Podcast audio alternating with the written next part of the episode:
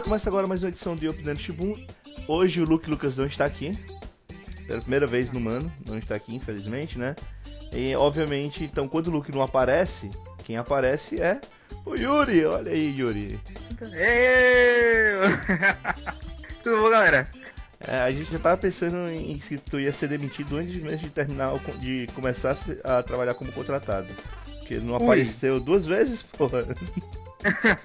Eu faço direito isso aí da, da justa causa. hein? Justa causa, hein? Eu estava num limbo chamado Exército. Eu fiquei curioso pra caralho, mas eu não sei se eu posso perguntar. mas eu não sei. Bem, é, vocês ouviram aí, também está aqui no presente, no podcast, Tadashi Katsune. Olá, eu sou a pessoa mais resistente do- de todos os podcasts. Pois é, o seu corpo não resiste, mas você, você tá lá. É, exatamente. Eu, eu, Esse eu, é o segundo, eu, né? Eu sobrevivo. Esse é o Não, segundo, aqui, né? aqui é só o segundo, mas eu sou resistente. Eu gravei, eu acho que até agora, uns oito podcasts. Desses oito, uns quatro eu tava doente. Caramba, Cara, força, força. Tadashi. Eu terei, eu terei. já aconteceu comigo, cara, mas... É, não sei, é porque foi tanto podcast que eu não, não tenho contagem pra isso, tá? Tudo bem, tudo bem. Eu, eu ainda consigo contar. É. A- Acho que quando passar de algumas dezenas eu largo mão. Ah, não, deixa pra lá, isso acontece, é besteira. A gente vai levando. Enfim, meus caros amigos, não sei se vocês querem contar, eu acho que já passou, não precisa, mas se quiserem. É, como é que foi fevereiro de vocês? O que, que vocês contam? Na última quinzena, principalmente? Alguma novidade? Vocês viram muita coisa, pouca coisa, sei lá. Eu comecei a assistir Death Parade. O anime É o- Death Parade, né? É o anime, é muito bom, muito bom. Quer dizer, ainda não terminei, né? Tô no sexto episódio, sei lá. Também comecei a assistir Arquivo X do início. Uma dúvida, só por curiosidade, eu, eu sempre tive mais ou menos essa dúvida. Eu garanto que eu não tenho uma pronúncia tão boa em inglês, né? Até entendo tu, ah, bastante coisa hoje em dia, mas eh, eu sempre tive um problema com pronúncia, especialmente porque o jeito como a gente fala, a forma como a voz sai com, quando o pessoal fala em português é completamente diferente quando se fala inglês. Então a minha dúvida é, tudo bem, o anime se chama Parada Mortal, ok. Parade, porque em português seria parade. É parade mesmo? Eu sempre fiquei nessa dúvida. Eu sempre chamei também de parade, mas é parade mesmo, é o correto? Foi assim que se É, é o correto. Parade, Parade. Uhum. Parade. É, Parade. É, é, é bem bizarro. Olha é- aí. Troca Sotaque tudo por russo do, do Yuri. Parade. Parade. O Yuri é um nome russo, né? Praticamente. Yuri é russo. Olha aí. Inclusive, meu nome, ele, é- ele é uma junção de... Eu não sei, eu não sei de onde Noronha é. Mas, tipo, eu sou... Meu nome é Yuri Guimarães Noronha. Uhum. Então, Yuri é, de- é russo, Guimarães é Portugal. E Noronha eu não sei. Aí fica a dúvida. É, Eu sou quase inteiramente japonês. Só tem um Gabriel ali no meio pra quebrar o gelo, entendeu? Eu sou cearense de várzea, cara. Brasileiro cearense de várzea. Então, meu é tranquilo.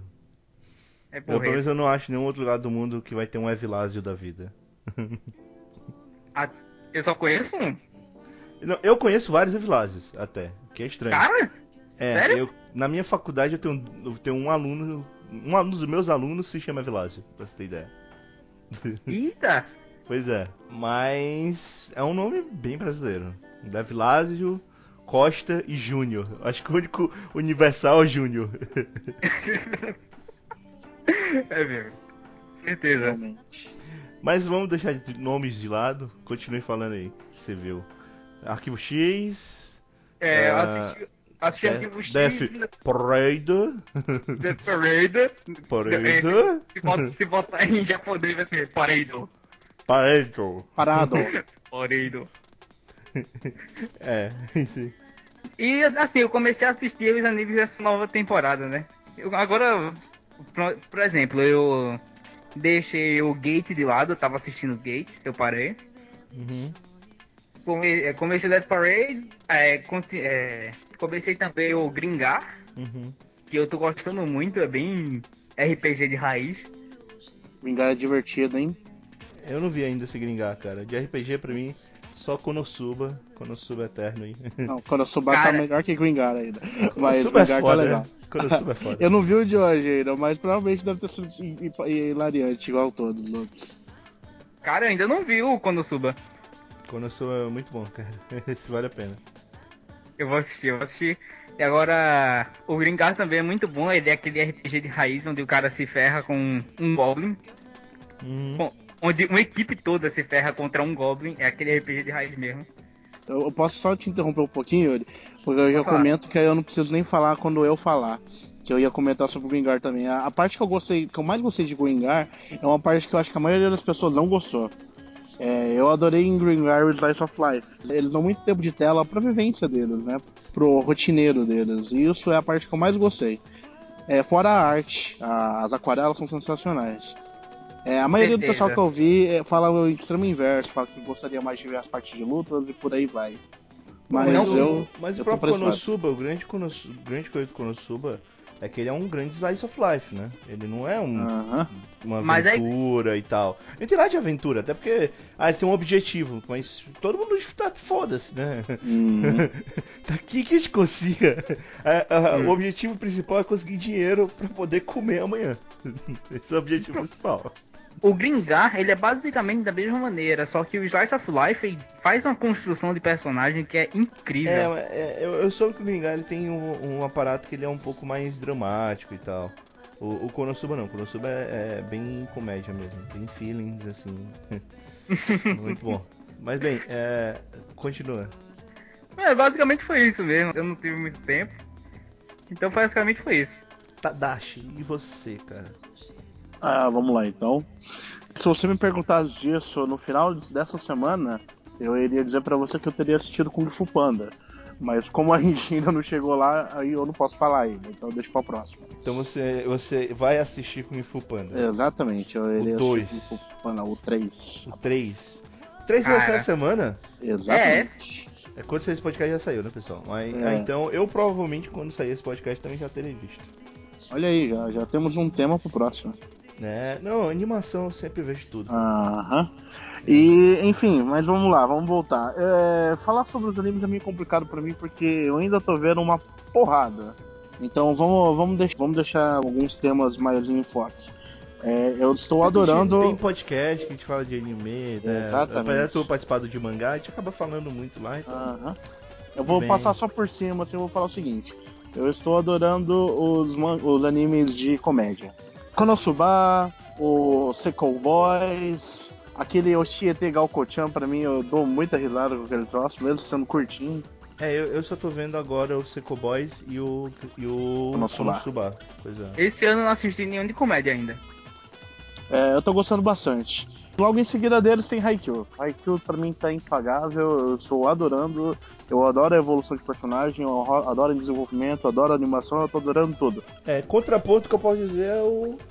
É o Dino Ace, né? Que é um anime de beisebol, pra quem curte beisebol. Pra quem não curte também, é uma, é uma série legal. E ele tá numa fase atualmente ex- excelente, assim, excelente. Porque ele tá no, no tipo final de torneio, né? Então a Madhouse tá fazendo um trabalho muito foda de animação agora nesse, nessa partida final. Essas partidas finais de torneio, eles sempre dão uma melhorada na animação. É, Eu não sei como é que tá ainda a animação de Dino Ace, mas eu posso dizer que eu já li o mangá, eu li uma boa parte de Dino Ace, eu não terminei ainda, mas a história de Dino Ace é sensacional. É aquelas que você demora 300 capítulos pra chegar no final do primeiro torneio, de tão aprofundado que é o desenvolvimento de cada personagem. Eu não assisti Diamond Days porque eu não entendo de beisebol, então eu vou estudar um pouquinho pra começar a assistir. É, Dá uma olhada em Major, cara. é Major É. você vai aprender, cara. É, É. provável que você aprenda Major, bastante Major você vê, Major. você vê tudo comecinho. É porque ele vai desde o comecinho, É. né? Ele- Mas enfim, além disso, eu não sei se vocês comentaram no último, é, mil perdões se vocês já comentaram, eu não tive tempo de ouvir, mas Deadpool, né? Temos que Não, falar. a gente ia comentar agora, porque o último saiu antes do carnaval. Ah, Eu falei que deu um, deu um gap e tal. É, Então, exato. inclusive, pessoal, hoje ia ser uma edição de notícias, só que eu realmente preferi não, preferi ser realmente a edição normal temática, então hoje vai ser uma edição temática, pra deixar notícias para o próximo, até pra ver se o Luke participa, pra gente comentar algumas coisas que estão saindo por aí, até porque esse mês vai, vai ser o mês dos heróis, né, cara? Saiu Deadpool agora É. em fevereiro, final. Oh. Mas esse mês tem Batman. E final, começo do mês que vem tem Guerra Civil, né? Então, Quando é que vai lançar o Esquadrão Suicida mesmo? qual? Esquadrão Suicida? Esquadrão não, Suicida. É só Agosto, né? agosto, é só agosto. Gosto. Só agosto. Ah, eu pensava que ia ser agora no início do ano. Não, não, é só agosto. Agora início do ano é o Batman. Eu não sei qual vai ser melhor. O Batman eu fiquei meio pra baixo depois do último trailer. Quer dizer, do último trailer que eu vi, né? Que foi aquele do Apocalipse, que foi lamentável. É, o trailer seguinte é bem mais legal, cara. Bem mais legal. Ainda não vi o seguinte, então vai ser, uma surpresa pra mim. Mas eu realmente eu não sei ainda, eu não sei o que esperar. Mas enfim. Também Guerra. Civil já é outra história. Mas continue aí, Tadashi. Bom, vamos lá. Deadpool, né, senhores? É, aproveita que eu comento contigo, que eu ia comentar também, não vai ser minha indicação, então tudo bem, tá de boa. Aham. Vamos lá, Deadpool, Deadpool, eu senti uma fidelidade enorme com o personagem, eu adorei o filme. Eu achei o filme muito engraçado. Acho que o único ponto negativo que a gente pode falar, eu acho que é a comédia. Ou a comédia. Não, não, não, não. A história, o É, enredo. eu, eu fiquei assustadaço do Calma, falando calma, comédia. calma. Como assim, cara? Buguei aqui, desculpa, é, é só- é a minha gripe aqui. Não, não, é, ficou- foi muito bom, foi muito bom. Mas É. eu, eu queria dizer que a única coisa que eu acho que é um ponto ruim é tipo 80% do filme. Exato. É, Não, é a parte que, que me incomodou, assim como incomodou a maioria do pessoal que viu, acho que é, é o enredo, né? Porque o enredo é simplista pra caramba, é aquele enredo só pra apresentar o personagem e salvar a mocinha. Se eu posso colocar alguma outra crítica além dessa, é o antagonista. Eu achei o antagonista uma bela de uma caca, né? Eu acho que é isso. Da parte boa do filme, você vai ver o Deadpool fazendo todas as quebras de quarta barreira, você vai ver o Deadpool brincando com a regeneração, é, é- muito legal, ele tá brincando muito. As piadinhas com o estúdio são impagáveis com os elencos, é, é tudo muito bom. eu não li os quadrinhos. Eu tenho um puta preconceito com o personagem, admito, né? Por ser um personagem do Rob Life e que eu sei que as histórias deles não são histórias tão. É, são bem, bem essa loucura, maluquice e tal. Mas eu adorei o filme. É, até porque eu acho o grande ponto legal do Deadpool, até que nem tá todo mundo comentando, tá muito gente dizendo, ah, mas tem fidelidade aos quadrinhos e não sei o que, tipo, eu não li os quadrinhos. Mas independente de ter ou não infidelidade, eu acho que o, a- o grande ponto positivo do filme é que ele soube fazer o personagem, que ele é escrotismo com todo mundo, fala tudo, mas adaptar para a linguagem cinematográfica. Então assim, apesar de ele ter algumas referências a quadrinhos, eu sei que tem, ele faz muito mais referência a filmes, inclusive principalmente filmes de super-herói. Uhum. Então, é, quem vê o filme de super-herói, inclusive alguns bem antigos, cara, e tal, você sempre você pega. E não só filme de super-herói, mas toda a cultura é, de audiovisual em geral, né? A TV, pô, no primeira cena, o Deadpool tá com um relógio do, do Hora de Aventura. Achei, sensacional, cara, quando ele mostrou o relógio aí, putz! E foi logo no início, né, Ah, Foi cara? logo no início. Acho que já te deixou com um sorrisão na cara, logo no De- começo. não, né? deixou um sorrisão. É, o que deixou mais sorrisão é porque isso eu tenho que admitir. E assim, eu sei que talvez algumas pessoas não concordem, mas eu já vi algumas pessoas falarem a mesma coisa. Que pra mim ele tem a melhor cena de abertura de filmes que eu já vi na história do cinema. Porque é, é muito sensacional, sabe? É, é, é porque a única cena que eu me lembro na minha vida que eu tive vontade de ler todos os créditos. Porque é muito engraçado, cara. A forma como ele, ele descreve o que, que vai aparecer no filme. E, e é legal que ele, ele, explica tudo, né? Na cena de abertura. É, aquela a cena parada e tal. é, mas é uma parada assim no sentido, né? Ele vai mostrando uma cena de ação em câmera lenta. Meio que isso, né? Meio que um- como se fosse um, né? um motion poster, né? Uhum. E ele vai passando as coisas, aí fica dizendo, ah, esse filme tem um babaca de máscara, uma garota adolescente e um, um cara gigante feito em CGI e não sei o que, não sei o que. Feito por um diretor que se acha Aí, pra caralho, né? Por exemplo, uma das coisas do, do vilão, que o vilão é muito canastrão, mas ele diz logo na cara, tipo, é um clássico vilão de britânico e, e o caralho, o, o diretor se acha, se acha bastante. E por aí vai, cara. Eu, achei, eu achei genial assim a cena de abertura. Eu realmente foi, foi aí que o filme me ganhou. Eu vi, eu, caramba, tá aí, tá aí. E pelo menos uma coisa, eu, eu- se o filme for uma merda, eu ainda vou sair dizendo que esta, esta coisa foi muito foda, porque foi muito foda. Eu, Ah. eu tô triste porque eu não assisti Deadpool ainda. É, É, é, então, assim, o, um, ponto que eu achei legal é, é que realmente, eu, eu, como eu sou um cara até que conheço mais de cinema, eu acho, mais de cinema, pelo menos anos 80, anos 90, 2000, de 80 pra frente. então, cara, tinha as referências a filmes, coisinhas pequenas que, porra, você, eu ficava alucinado, assim, eu, eu olhava, caralho, meu irmão. É, tem, tem várias pequenas referenciazinhas de coisas que é, é assim, ele, ele, fala muito dos, dos filmes super-heróis, inclusive isso é um meu medo, entre aspas, de um Deadpool 2, porque eu acho que o Deadpool 1 ele funcionou por causa da quantidade ah. de filmes de super-herói que veio antes. Olha, com porque... certeza vai ter, hein?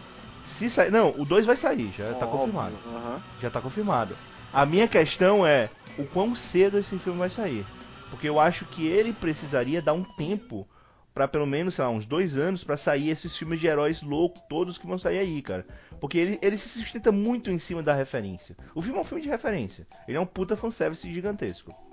É, eu não, ah, é uma história rasa. Eu acho que ele faz sentido, porque ele sempre.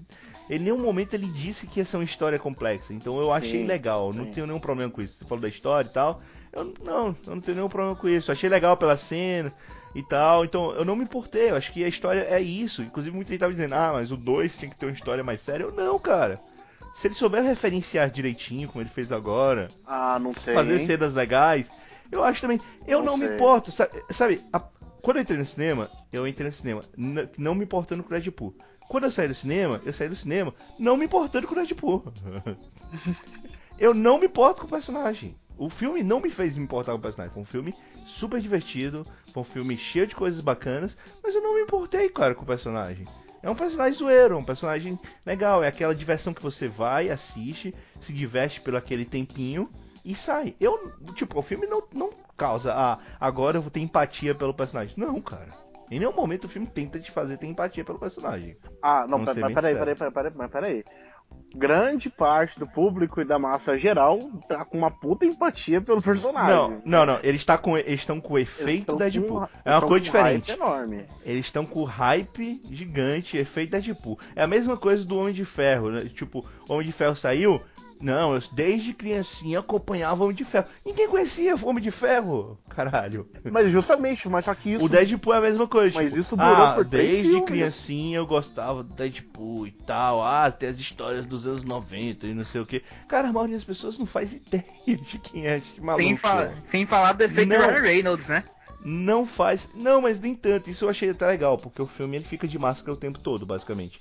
Então eu, eu fico feliz, eu fiquei muito feliz porque eu tava com medo que ele, medo entre aspas, que ele ficasse sem máscara algumas partes do filme para mostrar o cara, mesmo com a cara deformada e tal, é, que já mostra nos trailers, né? É, ainda assim eu tava me preocupado que em algum momento ficasse, não, vamos brincar agora com o rosto do Ryan Reynolds o tempo todo. Porque no trailer ele, ele pegava uma cena que era zoação direto com o rosto dele.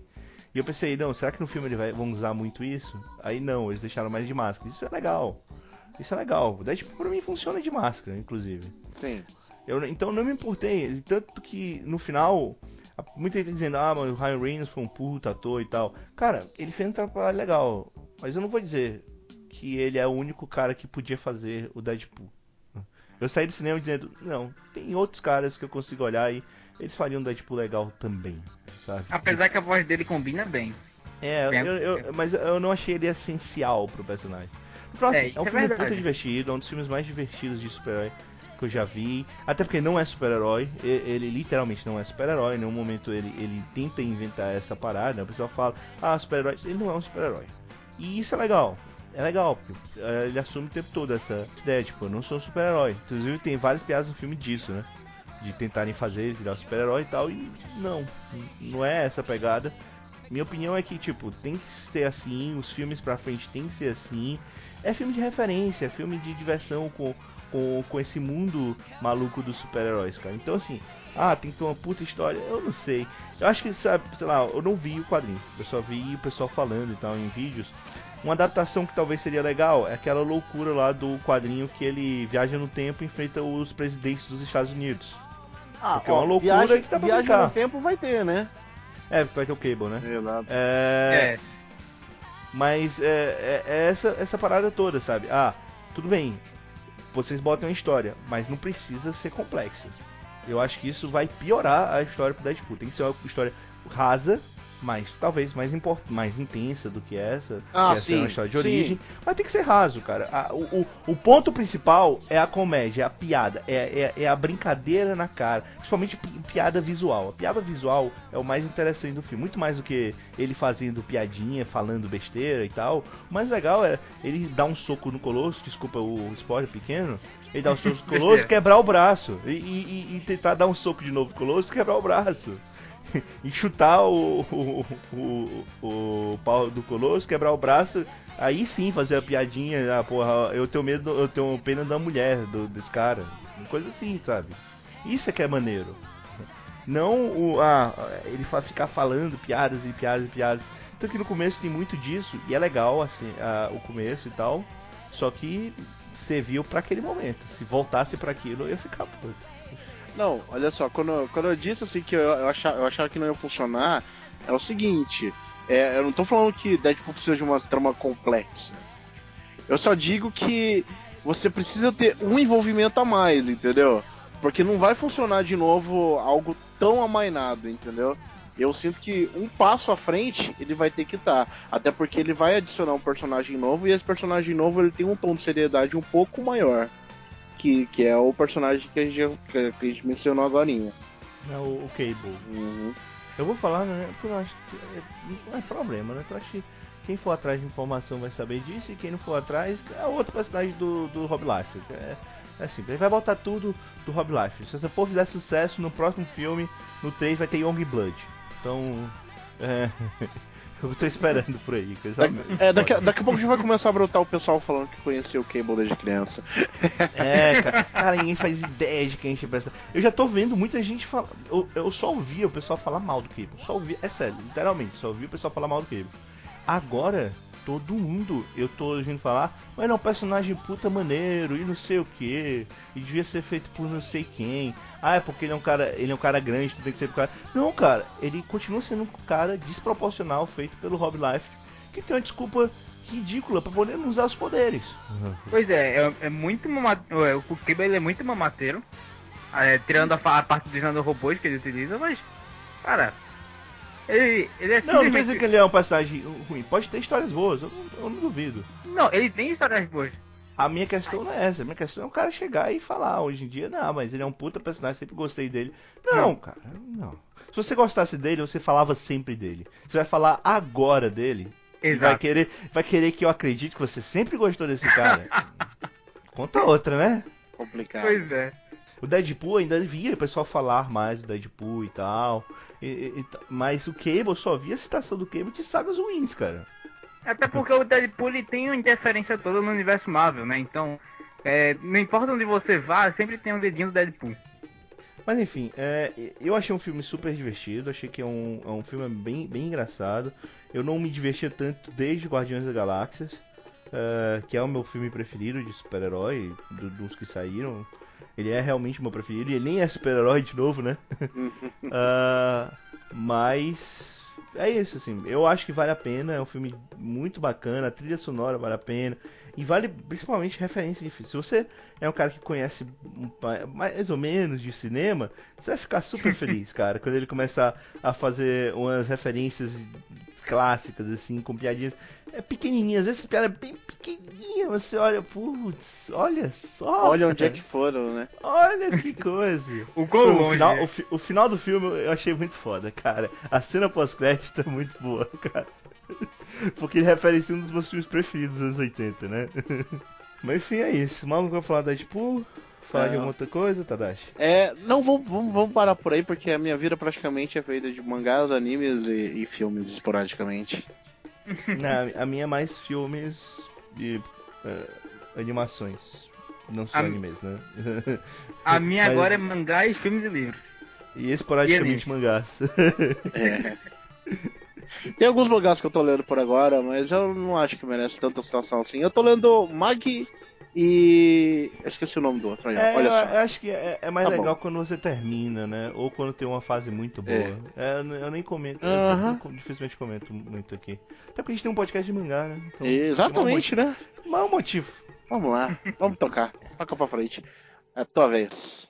como eu faço sempre, eu vou citar os filmes, né, que eu vi e talvez algumas outras coisas. Ou talvez o pessoal pergunte, ah, e o Oscar? É, cara, eu, vou te falar, foi divertido, eu gostei pra caramba, pra ser bem sincero. É, assim, eu acho que tinha outros filmes que mereciam estar tá lá. É, muita gente, por exemplo, uma coisa até para brigar com a internet. Desculpa, internet, mas eu acho que o Stallone não merecia ter ganhado mesmo, cara. Então, eu acho que tinha. Eu tava torcendo pro Mark Ruffalo, não pro cara que ganhou, né? Concordo. Mas. Também tava. O Schwarzenegger, ele é um bom personagem, ele é um bom. É, ele faz um papel legal do, de rock nesse, no filme. Schwarzenegger? Mas. Schwarzenegger não, desculpa, o Stallone. O Stallone. Mas. Não, cara, ele não merecia o Oscar. Era, pro, era aquele velho Oscar que você dá. Se desse pra ele, é tipo do. Ah, o cara. É porque o cara é tão famoso e tal que ele merecia um prêmio, sabe? Que eu acho chato pra caralho. Tanto que o, o Scorsese, quando ganhou com Os Infiltrados, eu fiquei muito puto. Porque o Scorsese fez tantos filmes bons. E tipo, a impressão que eu tive foi: não, vamos dar agora, porque esse cara já teve tanto aqui que vamos, vamos logo resolver. Porque o Infiltrados, ele é um filme legal, mas cara, mas tá longe de ser o melhor filme dele. E eu, particularmente, prefiro o filme coreano. Coreano não, tailandês em que ele é inspirado, que é o Infernal Affairs. É, beleza. Mas às vezes tem, né? Tem esses ossos, o cara dá. dá. Fora isso, cara, eu achei uma puta sacanagem a Lady Gaga não ganhar. Concordo. Então, outra coisa que eu concordo também. E no mais, pô, eu só fiquei triste por uma coisa. Eu, eu até tava torcendo pro Spotlight ganhar, né? Pra quem não sabe, Spotlight ganhou o, o, o Oscar filme. de melhor filme. Melhor filme. Mas eu admito que no meio do Oscar eu tava com um pouquinho de. Ia ficar feliz se o Mad Max ganhasse, só pra fazer a piadinha do 7x1. Apesar de ser 7x2, mas mesmo assim. também pensei na hora. E bem, Leonardo DiCaprio ele realmente. É, se tem uma coisa no regresso que, eu- que é incontestável é que esse cara. é, tem duas coisas, que fo- foram os dois Oscars que eles ganharam. Que é a fotografia, porque a fotografia do filme é fantástica mesmo. Linda. E a atuação do Leonardo DiCaprio. Também é, é foda pra caralho. Agora o filme podia ter uma hora e meia a menos, né? só tô falando, só tô falando. Só uma hora e meia menos, assim, pá. É, uma hora e meia, assim. É um pouquinho longo esse filme, um pouquinho longo, assim. Mas enfim, é, e também só falar um pouquinho do Framboesa de Ouro, eu só queria deixar bem claro que o negócio foi tão triste, tão triste, que são 10 prêmios do Framboesa de Ouro. Os 7 deles foram divididos entre Quarteto Fantástico e 50 Tons de Cinza. Sendo que o, o- o prêmio de pior filme do ano foi empate entre Quarteto Fantástico e 50 Tons de Cinza. Isso quer dizer alguma coisa. Eu achei válido. Eu achei válido essa decisão. Extremamente essencial para a inferioridade dos dois.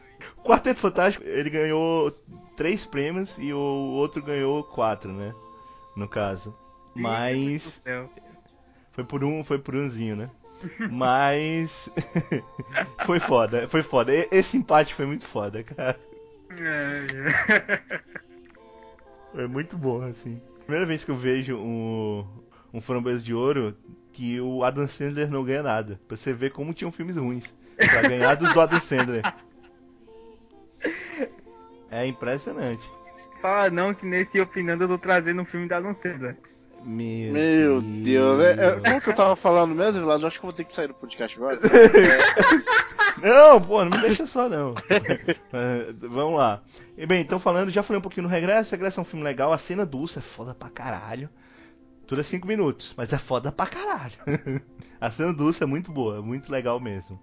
É, dura 5 minutos. De novamente. Por um minuto, por um minuto, quando eu olhei o urso na plateia, eu pensei, cara, Vai dar o pra ele. vai pegar o prêmio. Ele vai ganhar o Oscar. deu um medinho, deu um medinho. Não, mas, mas acho que esse ano eles tinham que dar, cara. Pro DiCaprio. Era, era o jeito, era o jeito. Mas Agora- merecido, merecido. Melhor, cara, tudo bem, é um fim de uma era de memes. Mas durante pelo menos uma semana, a quantidade de memes com ele ter ganhado o Oscar já vale a pena, viu? E a gente ganhou um novo grande meme, né? Que foi a Glória Pires. Né? Meu Deus do céu. Não sou capaz de opinar sobre esse assunto. Tá bom. Ainda bem. Mas enfim, o, o filme Regressa é um filme legal, mas de fato, ele é um filme muito longo, assim, não... É, é, é porque é longo de uma forma que não necessitava, sabe?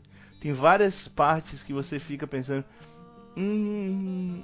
Não precisava fazer essa forma. Mas é longo, é longo pra, ganhar, pra ganhar o Oscar de fotografia, pô. Porque diz, olha que cenário bonito.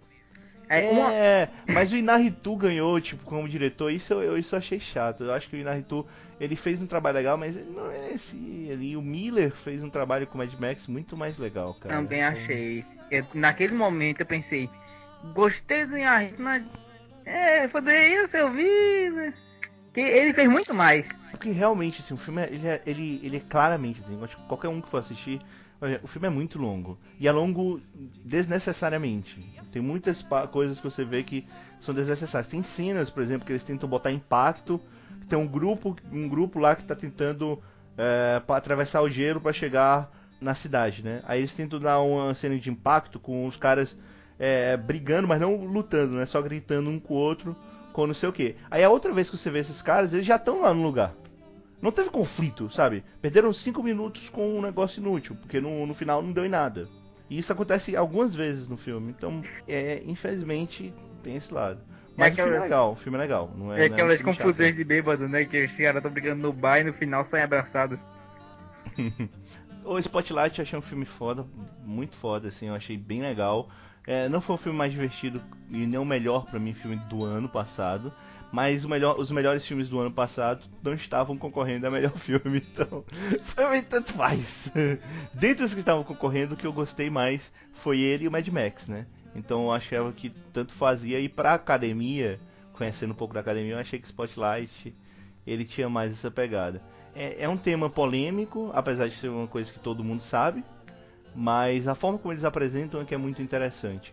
E inclusive ele faz algo até parecido traz uma, uma discussão meio parecida, é, tomada as proporções, né, que são, na verdade, a, a ideia de, no final é, é diferente, mas é, a, a, a, esquemática tem um pouco de, de similar com o, A Grande Aposta, que é um filme que eu gostei bastante também. Só que ele acaba fazendo de uma forma mais fácil, né? Com a grande aposta é legal que eles tentam fazer várias analogias, quebrar a quarta parede para tentar entender, mas é como o cara do o Trailers Honestos falou lá no, no trailer do Oscar, né? Cara, é muito legal ver a Margot Robbie na banheira tentando explicar finanças, mas eu não entendi.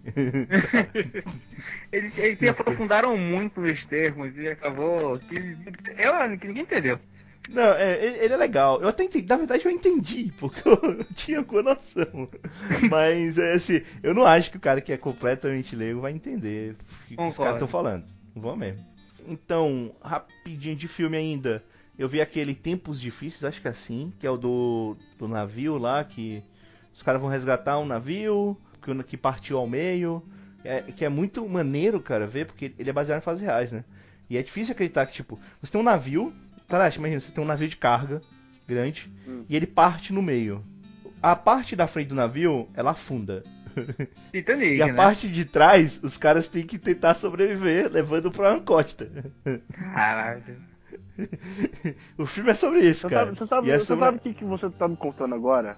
É. Tá me falando assim, agoniza, Tadashi. É, é, é porque por é que eu tenho, eu tenho um sério problema com ficar náufrago no meio do mar ou ficar náufrago embaixo do mar, sabe? Você me contou duas situações que me deixam bem agoniado. É, eu não veria tem, esse filme. É, esse filme tem muita coisa agoniante, mas é um filme bem legal. Apesar de que o Chris Pine não consegue me convencer nunca. Nunca. Nunca esse cara me convence, cara. Não consegue, né, Moisés? Não consegue, não consegue. não consegue. Nem como Kirk em Star Trek é, naqueles filmes que ele faz que é, é a volta de ação com romance e tal. Eu, eu, eu, não consigo, não consigo gostar desse cara de jeito nenhum. Desse é, é. é muito falso pra mim, cara. Mas tudo bem, o filme é legal, o filme é bacana. Eu vi o Anomalisa, né, que foi uma das animações lá do Oscar. Que tava sendo muito eu cotado. achei chato para caralho. O pior é que tava sendo cotado porque é nicho Oscar. É, mas eu achei chato para caralho, assim, sinceramente. Não, eu acho que não tinha como tirar divertidamente não, cara. A Pixar acertou e acertou bonito. E assim, por mais que eu adore o Marnie, por mais que o, o brasileiro também seja muito bom, divertidamente ele atropelou esse ano. Foi foda. O filme, o filme é foda. O filme é foda pra caralho. Eu, eu Pixar, né? Pixar. É, o filme é foda. Eu chorei, eu, eu vi duas vezes no cinema e chorei as duas vezes. Viu? Não é o meu julgamento torcido de chorar que, que tá dizendo, viu? Porra, até hoje eu uso o- a capa do meu Facebook com as porras até hoje, cara. Meu avatar do, do Twitter é um, é um personagem desse filme. É. Sabe? É. Faz seis meses que esse, que esse negócio tá aí. Pois é, agora que eu vi. Então, mas eu anomalizo, eu realmente eu, eu acho que o Kaufman, ele, ele fez um trabalho muito grande pra no final contar uma história pífia. Né? Eu achei assim, ah, mas tem analogia com o ser humano quando ele fica entediado da vida e não sei o que. Não, não, tipo, não, cara. E nem é bonito, é, é muito. É porque assim, a ideia é que tem um cara que todas as pessoas que ele. que ele, ele tá entediado com a vida, né? E todas as pessoas que ele vê parecem ele, tanto que todos os personagens, inclusive as mulheres, são dublados por ele. Ah, entendeu? Pelo amor mesmo cara que dupla o Já me deu canseira. Parece, Aí ele parece- encontra, num caso, é, ele vai numa viagem e tal, tentando encontrar um amor antigo, ainda assim não se resolve. E por acaso encontra uma mulher que tem voz de mulher. Hum.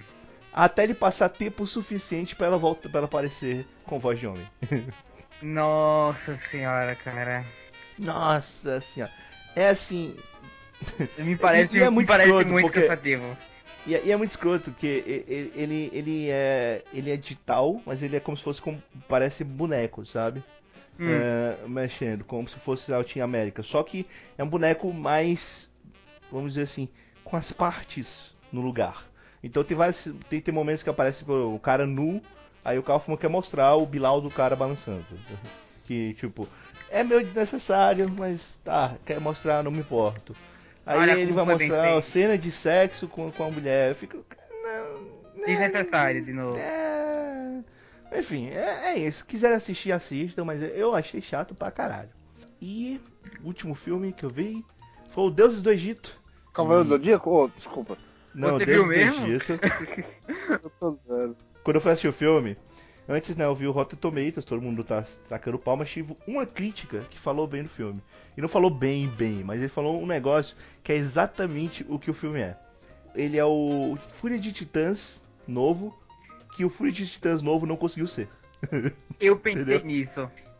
Ele é um filme que você desliga a cabeça e se diverte. Eu me Quando- diverti, cara. Eu saí do cinema. Cara, que legal, legal. Tipo, eu pensei que ia ser muito pior. quando, eu olhei, quando eu olhei o trailer e eu vi aquela, toda aquela armadura brilhando e pirâmides brilhando e tudo brilhando, eu pensei, Fúria de Titãs. Pois é, não, ele tem essa pegada. Só que o legal é que ele é um filme, ele é um filme literalmente frenético, né?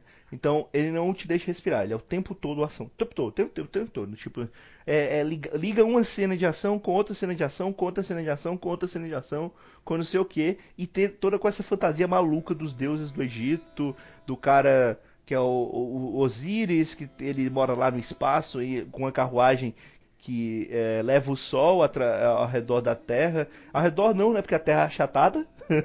né? Só faltavam os eles aparecer do nada e falar assim, the Kraken. Não, mas tem outra. tem- é porque tem uma criatura lá que é como se fosse o Kraken também, né? Basicamente. Que é, que é a referência à, noi- à noite, né? À escuridão. E, e tem Anubis, tem toda essa pegada toda. É, é, é, é- louco, é idiota. Mas é aquele massa velho, sabe? É aquele filme que você vai, tipo, puta, é massa velho. sabe? É isso aí, cara. É o filme Sessão da Tarde que você vai no cinema e você também se diverte. É tipo Mercenários 2. É, tipo Mercenários 2, que eu gosto de Mercenários 2. Eu também adoro Mercenários 2. Eu não gosto muito do 3, mas o 2 eu acho maneiro, é, é isso mesmo. O 3 caiu muito por causa dos jovens, mas. É, mas eu vi o Batman Bad Blood, que foi o primeiro filme de animação do Batman, que juntava meio que a Bat-família toda, né?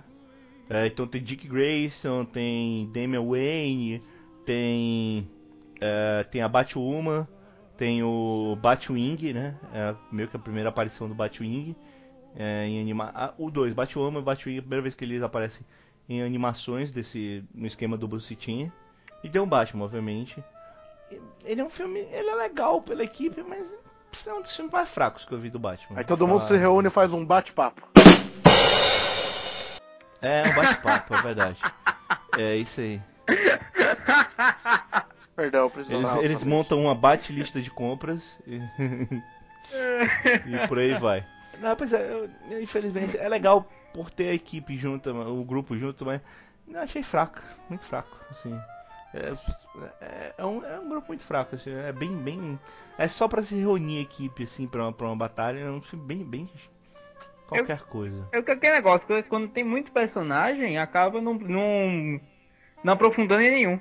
É, mas sei lá, tem várias coisas. Tem, tem coisas que eu não gosto dos quadrinhos, que, por exemplo, é, tem um Batman, só que na sinopse o Batman meio que tá desaparecido, né? Hum. E o, o Dick, aquele viadinho, ele assume o manto de Batman, né?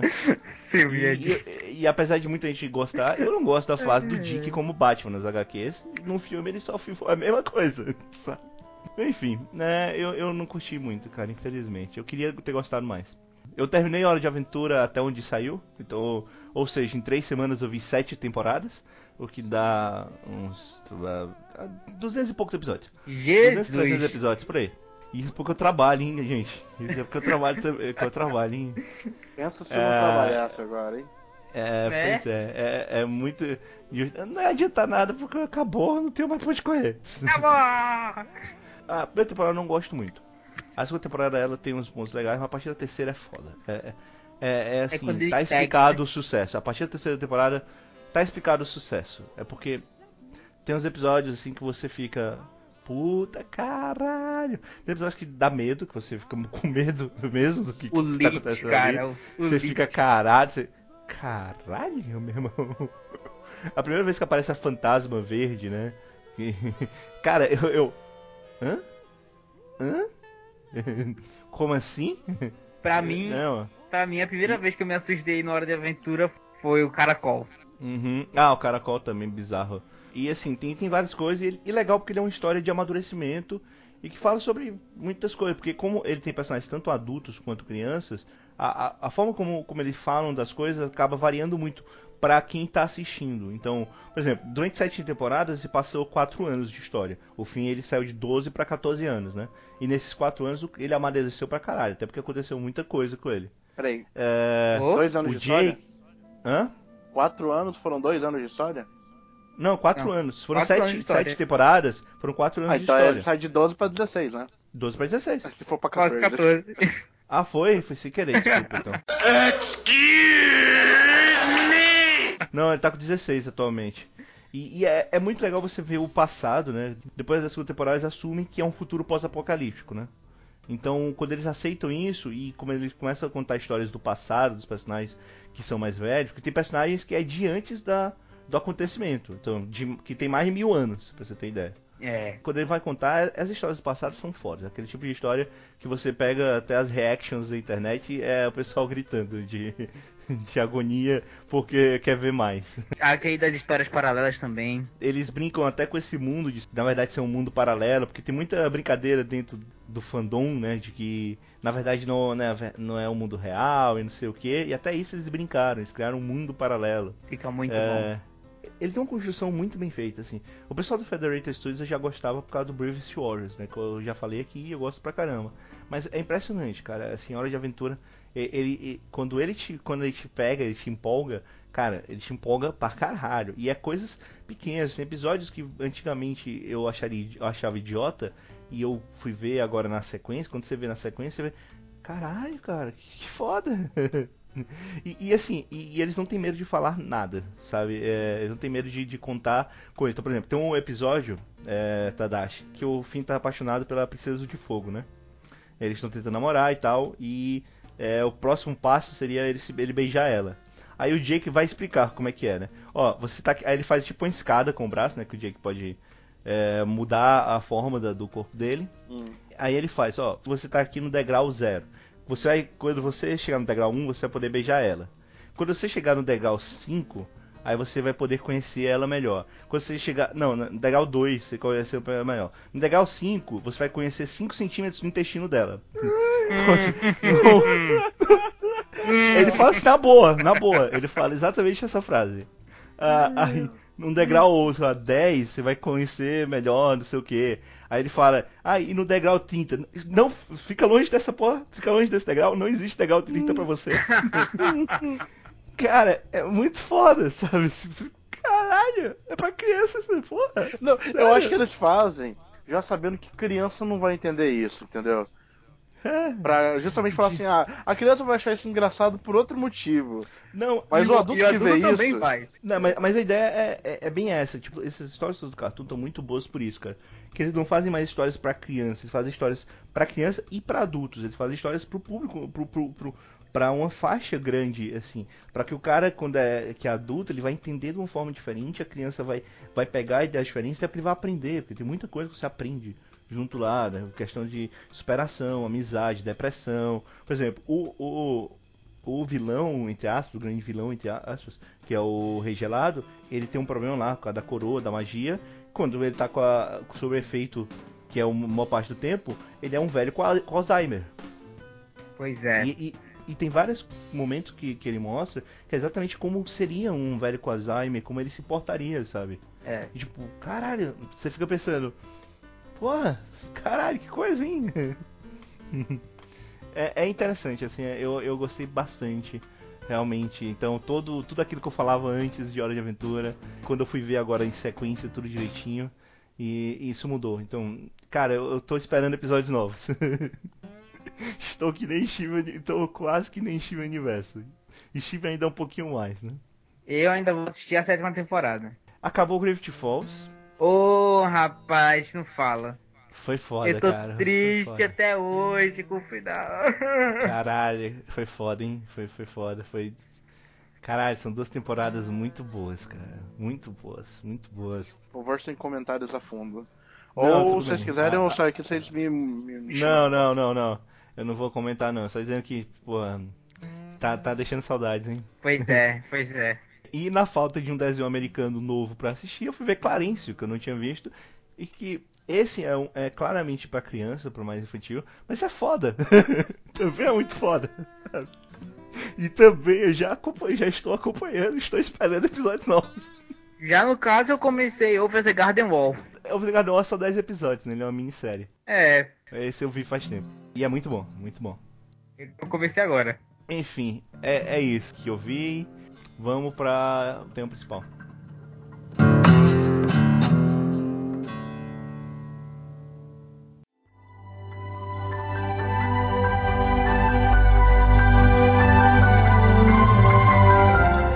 Então, o tema principal dessa edição existe muito por aí, né? Filmes baseados em quadrinhos. Mas como é que seria se você pegasse um filme e transformasse ele para quadrinho, ou uma sequência do filme fosse para quadrinho?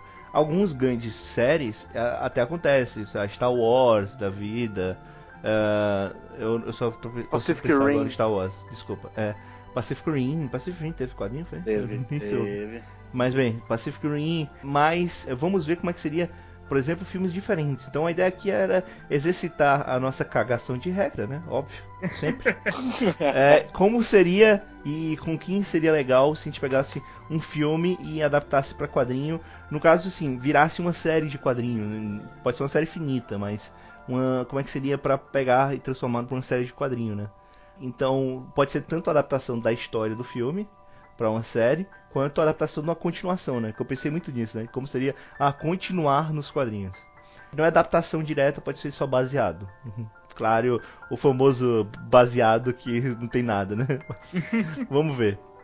E então é isso, a gente vai fazer algumas rodadas aqui para cada um vai falar um pouco, o Yuri vai falar mais, que ele tem uma lista maior. E por causa disso ele vai começar, inclusive. Tá bom, eu vou começar aqui com o Um Dia Depois de Amanhã. Que é o filme que passou. O que foi? Não, vai. tô curioso. Calma Estou- aí, cara. É o filme, Não, pô. Não é não? Eu só tô curioso. Porque, cara. Não, não, peraí. Não, você não tá querendo questionar se ele é bom, né? Aí é outra parada. Não, não. É, eu pensei que seria bom porque ele mostra um acontecimento que, é, aconte que acontece em, Nova York. Não, é, é só o acontecimento que aconteceu, desculpa. que, é, que, que ocorreu em Nova York. E que poderia ser mostrado de diversos pontos de vista. Só mostrou de um ponto no, no filme.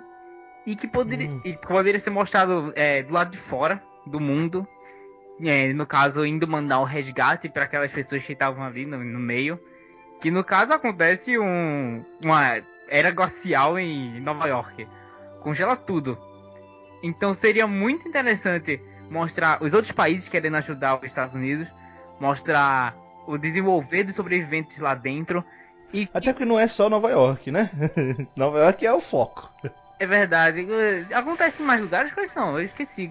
No mundo todo, cara. É toda a parte todo? de cima, toda a parte norte do globo, ele é afetado pela coisa. Que é a questão do derretimento das calosas polares. Então seria muito melhor, porque poderia mostrar os outros países que sempre foram ajudados ou estão explorados por esse lugar, ajudando os países de cima, como por exemplo a África, mostrando, mostrando auxílio e mostrando os diversos as diversas capitais e, sua, e como eles sobreviveram a tais calamidades. Aí eu, eu pensei que poderia ser muito bom, cara. Você tem alguma ideia de escritor ou desenhista? Pensou em alguma coisa? Cara, eu, isso foi que eu pequei muito, eu não pensei nisso, cara. É, tudo bem. Tá, dá, só curiosidade, você tem algum. Você, você escutando assim, sobre essa ideia de, de, desse filme. É, qual, você tem ideia de algum roteirista, algum, alguém que podia fazer isso aí acontecer? Olha, vamos lá, eu vou, eu vou dar uma informação bem porca, bem rasa, mas eu acho que é algo que tá meio que correlacionado, tá? É, uhum. é, é bem porca mesmo. O anime Tokyo Magnitude 8.0, 8.0? Excelente, é. é eu acho que o, o pessoal responsável pelo character design, pela animação, se eles também forem bons também com quadrição, com quadro, né, com, com, com a revista parada, né, com, com o mangá, eu acho que eles poderiam fazer uma A revista parada é ótimo. Porque eu pensei agora como é a revista correndo. Ó, se, a, se você botar ela no meu carro, ela vai estar tá correndo, tá? Isso é muito mundo de Gumball, cara. Tipo, que os personagens são assim. Eu tô com, com minha plaquinha de desculpa levantada aqui falando, eu estou doente, tá? Excuse me! Mas enfim, é. Toca Magnitude. É a única coisa que eu consigo pensar. A equipe de Toca Magnitude poderia fazer alguma coisa com relação. Eu não consigo, assim, pensar direito como seria. Apesar de que eu vou fazer lá num filme que é no mesmo esquema. Olha. esquema parecido. É. Olha. Então, é, foi um dos motivos que eu ter rido. Mas ok. Uh... Ah, eu lembrei de uma coisa muito legal.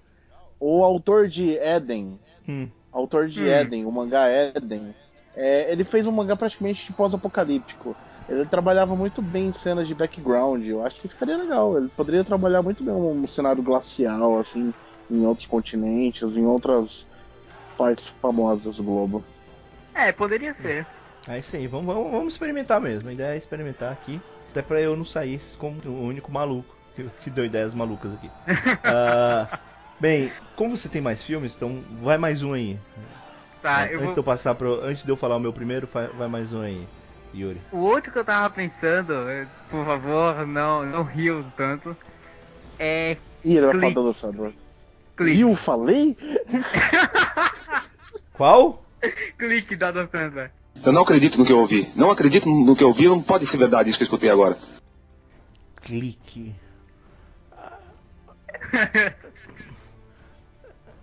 Falta aqui uns 5 minutos. Explica, tá? por favor, explica. explica. Como? Cara, eu pensei, eu pensei que seria um artifício muito legal. Porque, no caso, a gente só vê a história do mesmo jeito do Um Dia Depois de Amanhã, aí só vê a história de um ponto. No clique, a gente também só vê a história de um ponto que foi. sofreu interferência do Morty, que é o, o anjo da morte que aparece no filme. E a gente poderia ver várias outras, de quadrinho em quadrinho, em várias outras diversas situações. A gente só vê na, é, na vida do Adam Sandler, que foi horrível. Mas a gente poderia ver em diversas outras pessoas que poderiam retratar melhor, sabe? Foi isso que eu pensei. Peraí, peraí, peraí. É, é, é- é uma pergunta muito difícil que eu vou fazer agora, mas. tá, vai. Yuri, você gostou do filme? Não. Por que você quer fazer outros filmes desse num quadrinho? No filme, ele foi porcamente interpretado por Adam Sandler. Mas Mas, cara, é sério, você acha que o Adam Sandler é o único problema desse filme? Eu gosto do plot. Surprise, motherfucker! Caralho. Eu bem, gosto do. Não, me, me Tudo bem, julguem, respeitamos, respeitamos Me todo mundo. julguem. Você faz isso aqui. Eu vejo o filme de Adam Sandler, é. Eu não sei se eu respeito, não. Brincadeira. Caralho, mas é porque clique é foda, cara. Clique é. É, é nível pixels, cara. É nível pixels. Mas eu não é, mas, mas é isso que eu tava pensando, porque se fosse um quadrinho mais sério e não com aquela galhofa, poderia ser muito mais aproveitado. Eu realmente não consigo, assim, imaginar como seria isso. Esse, você tem algum autor? Eu pensei muito no do. Como o cara já fez um ótimo trabalho com Death Note, eu pensei no mesmo autor. Caralho. Porque é, é, seria, O- o- É que o Oba! O Oba? seria praticamente porque por causa disso. É, é o mesmo exemplo. Ele cai um objeto, ele pega, ele aprende a usar, e com o tempo ele vai vendo o quão ruim esse objeto é pra ele. Hum. E aí ele, ele aprende da pior maneira. Quando ele vê, já é tarde demais. É, eu, só, eu só quero avisar um- uma coisa. O plot de Death Note é diferente, tá? Mas o, o objeto, sim. O final que você falou aí, não. É, eu, Mas- eu entendi, eu- mais ou menos. Mas eu, eu, eu- não, eu entendi sua proposta. Eu, eu tô- tô vendo aqui, talvez, talvez. Só que eu, eu acho que no caso do Oba ele pegaria de novo um personagem só e ia contar a história só sobre esse personagem. Não seriam várias histórias. Eu nunca vi o, o Oba contar histórias fragmentadas. Então, no caso que eu tava pensando, eram vários quadrinhos e cada um de uma pessoa, entendeu? É, então, é, não. não, não Mini histórias. Eu não sei. É. Bem, é isso aí. Fique, coloquem nos comentários se você achou dessa ideia. Genial. Com, com, É, por favor, amenizem, tá? Não precisa, não precisa, não precisa chegar. Genial. É, eu vou pegar o meu primeiro aqui. Eu vou pegar um, cara, que, que eu acho que ele é perfeito. Inclusive, eu acho que tem é, algumas adaptações, mas não, não tão boas, diretas. Só que eu não consegui pensar. É, foi o único que eu não coloquei nenhum autor aqui pra pensar. Que é Os Incríveis, da Pixar. Cara, ele é o quarteto fantástico que importa. É, cara. Não, é- é- numa pegada familiar diferente, assim, do Quarteto Fantástico. Porque tem a mesma pegada familiar do quarteto. E a gente sempre faz isso, faz essa brincadeira no cinema, que é o Quarteto Fantástico que deu certo. Mas é porque realmente ele, ele, tem um- uma pegada pra tramas, pra sequências, tanto que a gente pede tanto sequências nos filmes mesmo, que eu acho que os quadrinhos podiam exportar. Eu sei que tem alguns quadrinhos de, de Os Incríveis, não precisam colocar nos comentários. É, mas eu, eu acho que eles podiam fazer uma pegada mais adulta, sabe? Que geralmente esses quadrinhos são bem infantis. Eu acho que dava pra pegar um- uma pegada mais adulta com nesse mundo de Os Incríveis. Eu acho que ia ficar maneiro. Agora eu realmente eu não consegui pensar num autor que ia fazer bem isso. Com os Concordo. mesmos personagens, ô Evelyn? Com os mesmos personagens, a mesma família. Mas a não, mesma mas família. Eu acho que pra ter uma pegada mais adulta tinha que ter um time skip, né? Não, Será que não? Não? Não, eu acho não. que eu acho Não, que precisaria pra ter uma pegada mais adulta abranger outros super-heróis. Pelo caso do por causa da decadência deles, seria melhor mostrar a vida de outros depois da decadência dos super-heróis. Não, é, isso ia ser uma pegada legal também, mostrar da, do, do, do, do fato lá dos super-heróis terem sido desaparecidos, né? Abordar essa parte. Um, um ori, Origins, um zero pelo menos. E o, o, o posterior, né? Pô, agora você falou do zero, cara. Porra, eu pensei muito agora num- numa versão ótima de Os Incríveis, mas tudo bem. É, um posterior é, dos Incríveis com a família mesmo, porque é, eles podiam só ter que fazer vilões mais interessantes, mais menos caricatos, não. Melhores do que o Síndrome. Não, o Síndrome ele é até um vilão legal, só que ele é muito infantil. Exato. É, fazer um vilão mais adulto, talvez. Um vilão mais perigoso. Assim. É, é um, um vilão que realmente te cause a impressão de que vai. que, Pode dar que tá merda. dando pro... é, é, que vai dar merda mesmo, assim. Porque no caso do Síndrome, ele até causa a impressão que vai dar merda, mas vai dar merda porque ele próprio não sabe o que, que tá fazendo. Exato. Enfim, eu, eu, eu queria ver, eu queria muito ver, assim, é, essa pegada nos quadrinhos. Eu, eu compraria um quadrinhos adulto dos incríveis, assim. Pronto. Adulto. Deixando bem claro que o É, adulto que eu estou falando não é o adulto que muita gente faz na internet, tá? Com- ok? Estou falando, não é daqueles Não é o que hentai, aparece não é o a hentai. senhora incrível. tá, tá, ok? Não é esse aí da senhora incrível. Ok? É, é, é isso, assim, os incríveis. Hum, Tadashi, tu, tá com, tu tem quantos aí? Eu tenho, eu Ah, tenho dois. Então vamos, vamos de novo pro Yuri, pra não perder, ficar no, mais, no meu termo. Yuri, fala mais dois, eu falo mais um, e o Tadashi fala o primeiro dele. Ah, o outro que eu tava pensando, o. Deixa eu ver aqui, o Exorcista. Cara, é muito difícil isso que tu faz, cara, é muito difícil. Ah, o Exorcista eu consigo pensar em mangakas, hein? Tipo, eu, é... eu pensei pelo. É, do, Inyo Asano. pensei no mesmo autor de. de Constantine. Por que será, né? Esse cara é muito foda mesmo. Mas eu acho que se fosse mangaka, eu tava pensando no cara que fez o, os Maki mesmo. Era isso que eu ia dizer. O. É. esse Tai. Falei Inyo também. Asano, né? Inyo Asano não, esqueci Eu, completamente. eu não me lembro o nome dele também. Eu tenho um mangá aqui em casa, mas tá muito longe. É, Eu também, eu também, eu esqueci agora. Eu, eu falei o nome do cara que fez Ah, Pum Pum, cara. é o- Pum Pum não, fica longe. é o Gartienes, Gartienes. Gafienes, Gafienes. É, é, é, mas eu, eu acho que o Constantino tem uma pegada bem diferente assim. Não, mas do é, Exorcista, é isso que eu tava pensando. Eu, é, eu pensei Eu acho que o cara do Preacher talvez faria melhor. Mais ou menos. Porque eu pensei no, assim, no mesmo autor, porque ele sabe construir um personagem. E até a situação. Mais do que o personagem, ele sabe construir uma situação. E o que eu pensei mais é que o Constantine ele tem todas aquelas artimanhas. Enquanto um, um padre comum, ele não tem aquilo. Então, o, o legal seria mostrar a fé inabalável do padre naquela situação e ao mesmo tempo mostrar que o padre ele não ele tem aquela fé mas ao mesmo tempo ele não é o santo que todo mundo espera ele é É, é tipo Preacher, mas o. É, Isso quebra a pegada Na verdade, não, né? né? Porque o Preacher, na verdade, é, é o contrário. Mas bem, é, É. é complicado. É, Agora, de onde. Sinceramente, assim, eu, eu, eu não sei, cara. Eu olharia pra um roteiro desse e diria, cara, isso é pro cinema. Eu não, eu não consigo realmente ver como isso ficaria legal em quadrinhos, sabe? Só, só, só reformando, Tá é difícil pra Junji mim. Ito. O Junji Ito, pronto, Junji Ito, é verdade. de, de Uzumaki.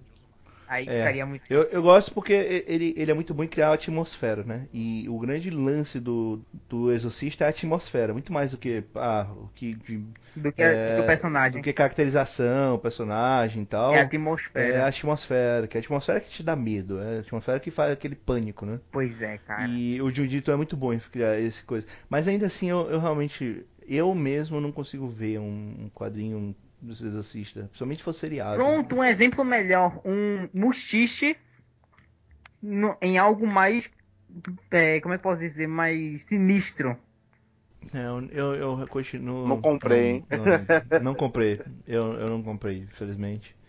É, eu, eu não, não. Eu passaria na banca e olharia. Não. não é, ok ok perdi milhões pronto Coloque nos comentários quem compraria. perdi milhões perdi milhões milhões não, não. Cara, eu tô com uma ideia muito foda, sabe? E se, e se, e se te colocasse Exorcista com, com, com história de quadrinhos? Com, histó- com história de quadrinhos, sabe? E, E e se o padre fosse. E se o padre, na verdade, tipo, ele fosse. Ele fosse que nem o Constantine. Ele, ele, ele saísse por aí fazendo exorcismos e depois ele, ele, ele ia beber. Não, Não, não sei. Tô brincando. É, vai pro próximo, pro próximo. e ele usa chapéu de galinha. É, ele usa o chapéu de galinha. O chapéu de galinha é, é o foda. é. E ele tem um assistente macaco. É, aí sim. Ai, Aí, aí ia vender, certeza. Mas vai lá, vamos pro próximo. Ele luta com Godzilla, só pra fechar aqui. Legend Fight. É, é, por aí, né? Não, tudo bem. O É. próximo. Próximo. O próximo que eu pensei também era o 12 Macacos. Hum, dos macacos sim. Dos macacos ia ser um quadrinho foda. Porque é- aquele universo tem muito pra ser explorado. Principalmente, Sim. principalmente depois do, do que aconteceu, espa- é, de, de espalhar o vírus. Cara, seria incrível. E, e teve um seriado que eu, eu não vi, né? Mas eu não vi falar muito bem. Foi, foi. Então acho que ia ser legal a exploração no quadrinho. Acho que ia funcionar melhor. Também pensei. Porque o seriado tem sempre o problema do. Não dá pra mostrar tanta coisa, né? Exato. E, e o quadrinho tem mais essa liberdade.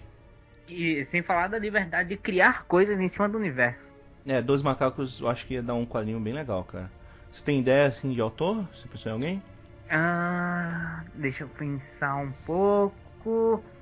Não, não sei nenhum na mente agora. Não, eu, eu acho que ia ser bem legal, assim, Dois Macacos ia ter um- uma pegada legal.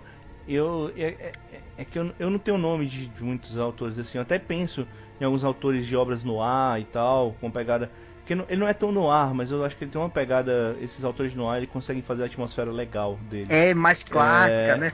É uma coisa mais, mais, mais suja e tal, né? Uhum. Um passado mais sujo. É legal porque ele, ele não é só um futuro sujo, ele é tipo um passado sujo também. É a mistura dos mas dois. eu não sei. E, e- e tem que saber bem trabalhar com os personagens. Mas enfim. Cara, eu não sei, assim, o autor. Mas eu acho que ia ficar um quadrinho legal, também acho. Você lembra, Tadashi, do Dos Macacos? Cara, não.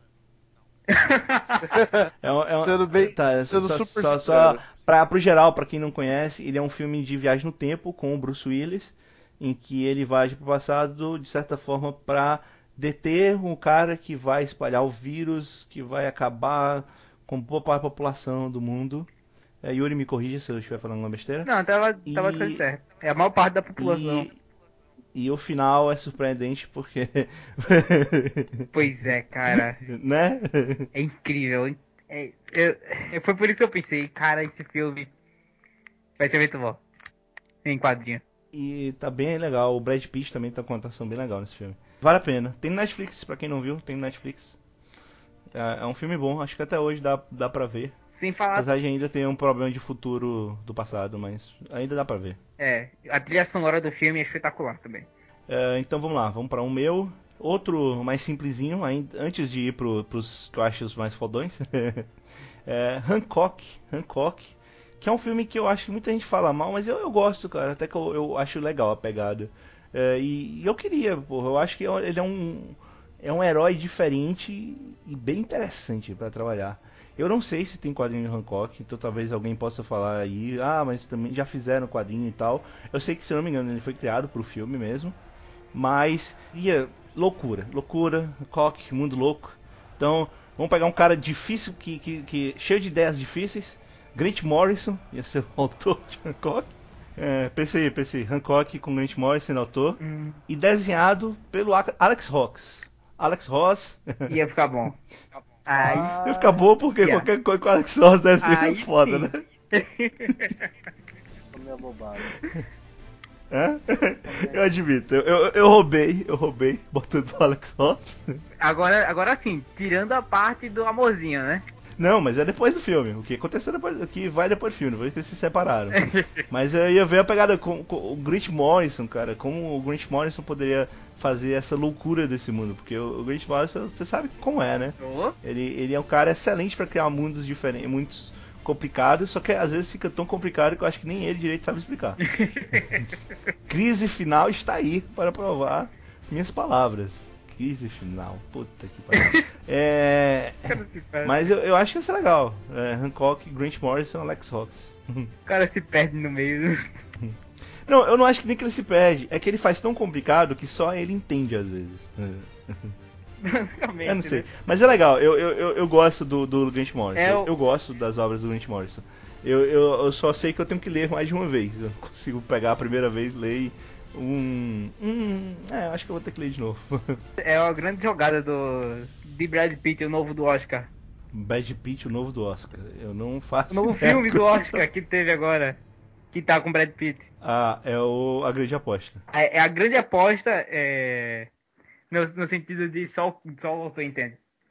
Não, é, é porque assim, alguns falarão que o Grant Morrison ele fica revirando o lixo do Moore, né?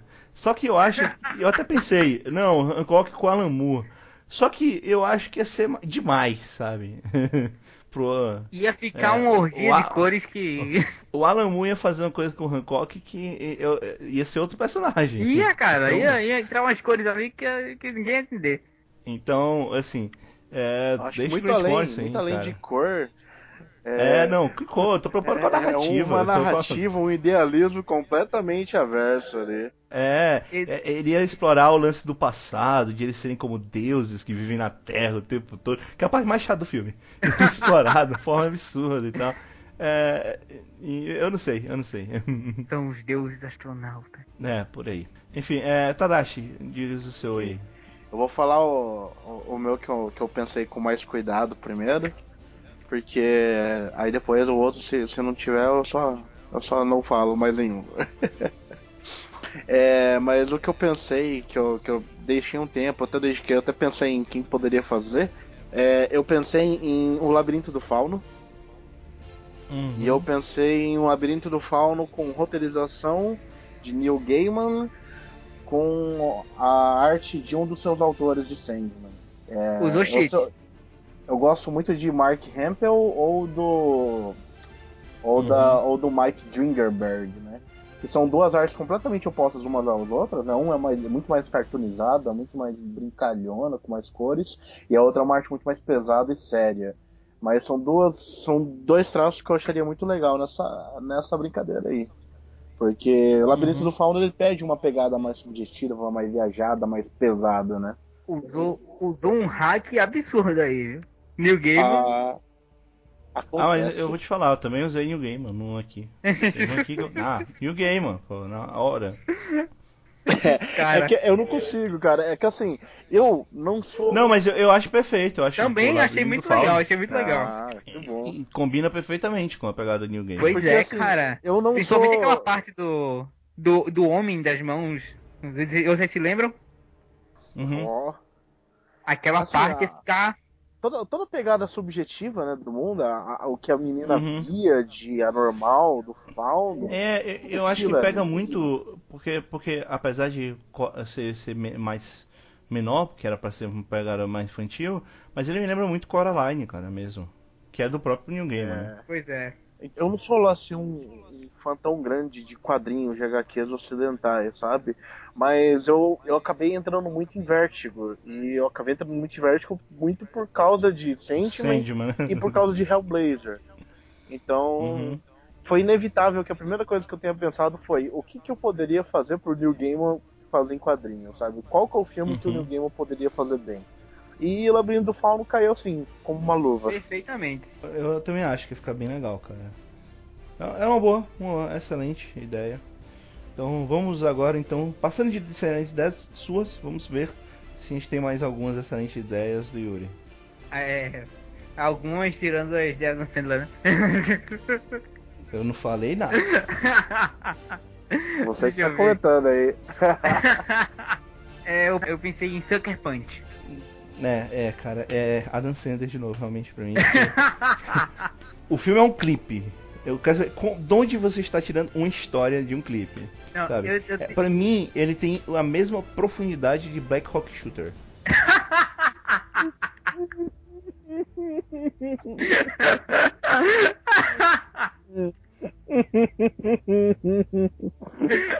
Ai, meu Deus do céu.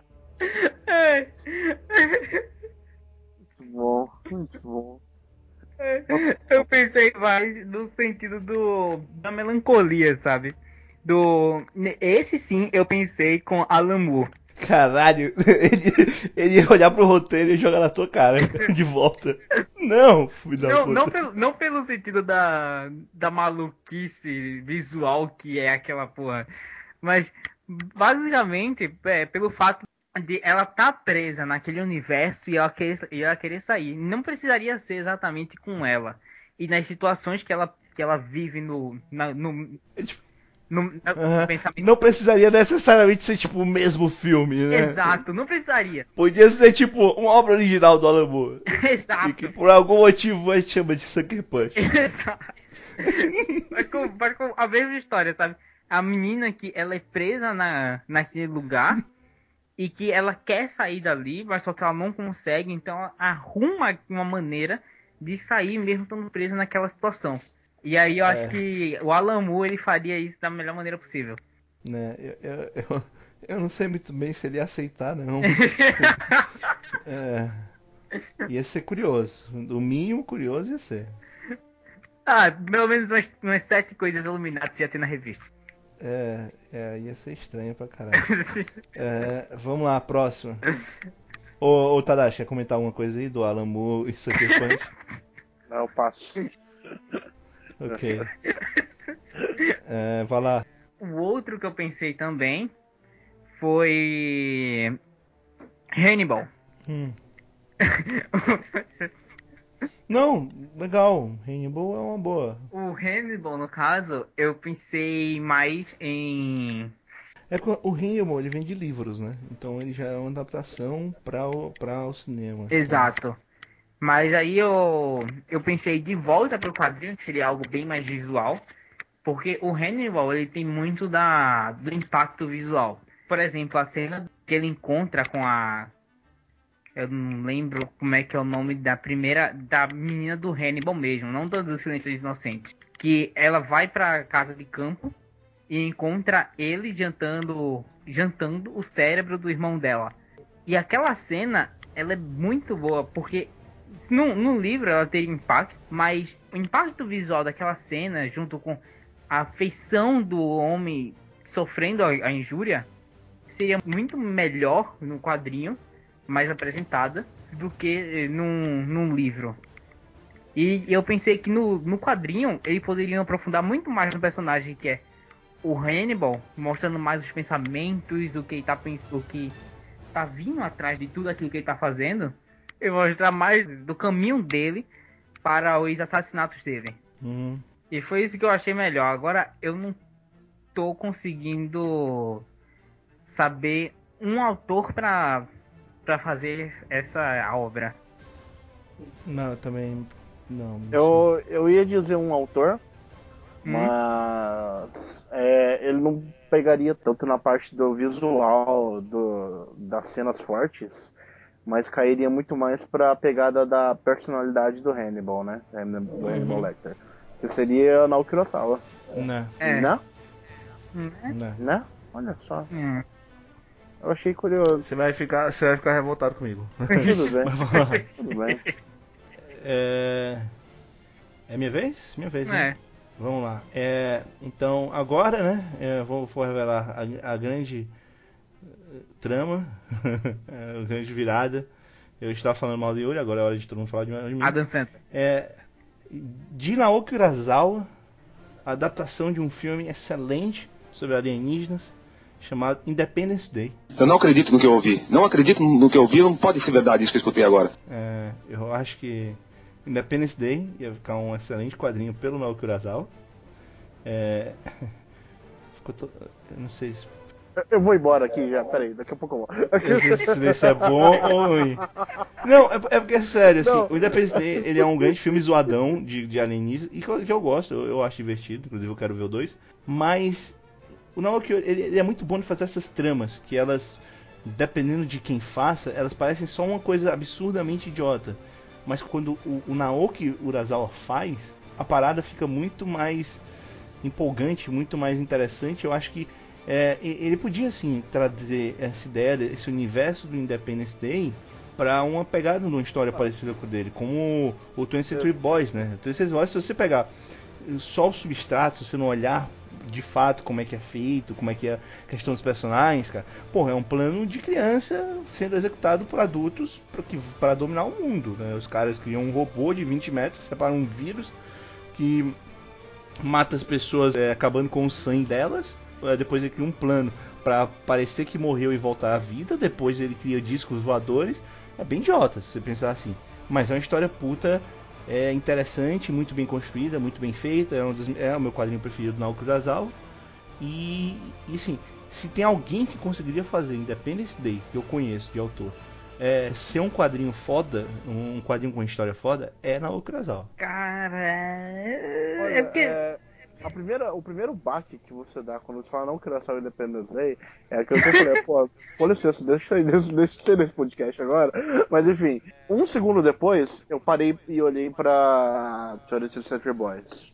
E o pensamento que eu tive foi exatamente o mesmo que o seu, tipo, a base de, de 20th Century Boys é muito idiota, se você for ver, tá ligado? Tipo, ela, ela é uma É. história muito boba, se você for ver. Mas a construção é feita tão bem e com um foco tão bom em determinados personagens, da evolução deles, que você fala assim, cara, ficou legal. E, e, e se você olhar pra, pra, pra Independence você pode pensar a mesma coisa, né? É, é porque se você pegar o filme mesmo, ele, ele é muito focado nos personagens, apesar de toda a ideia estúpida, com, da forma como, como é os alienígenas e tal, ele é muito focado nos personagens. Ele tem muito é, grupos de personagens. Você tem o cientista, você tem o cara da força aérea, você tem é, em menor escala o presidente. Então ele é muito focado nesses eixos de personagem, que é uma coisa que os Monster Boys também uhum. faz, né? Então, e eu queria ver um, uma história de alienígena do Naoki Urasawa.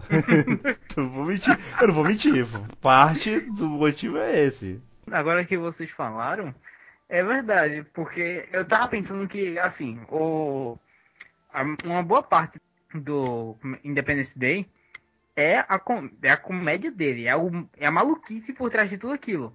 Uhum. É, e o. Vocês falando de 20th Century Boys abriu muito a minha concepção para isso.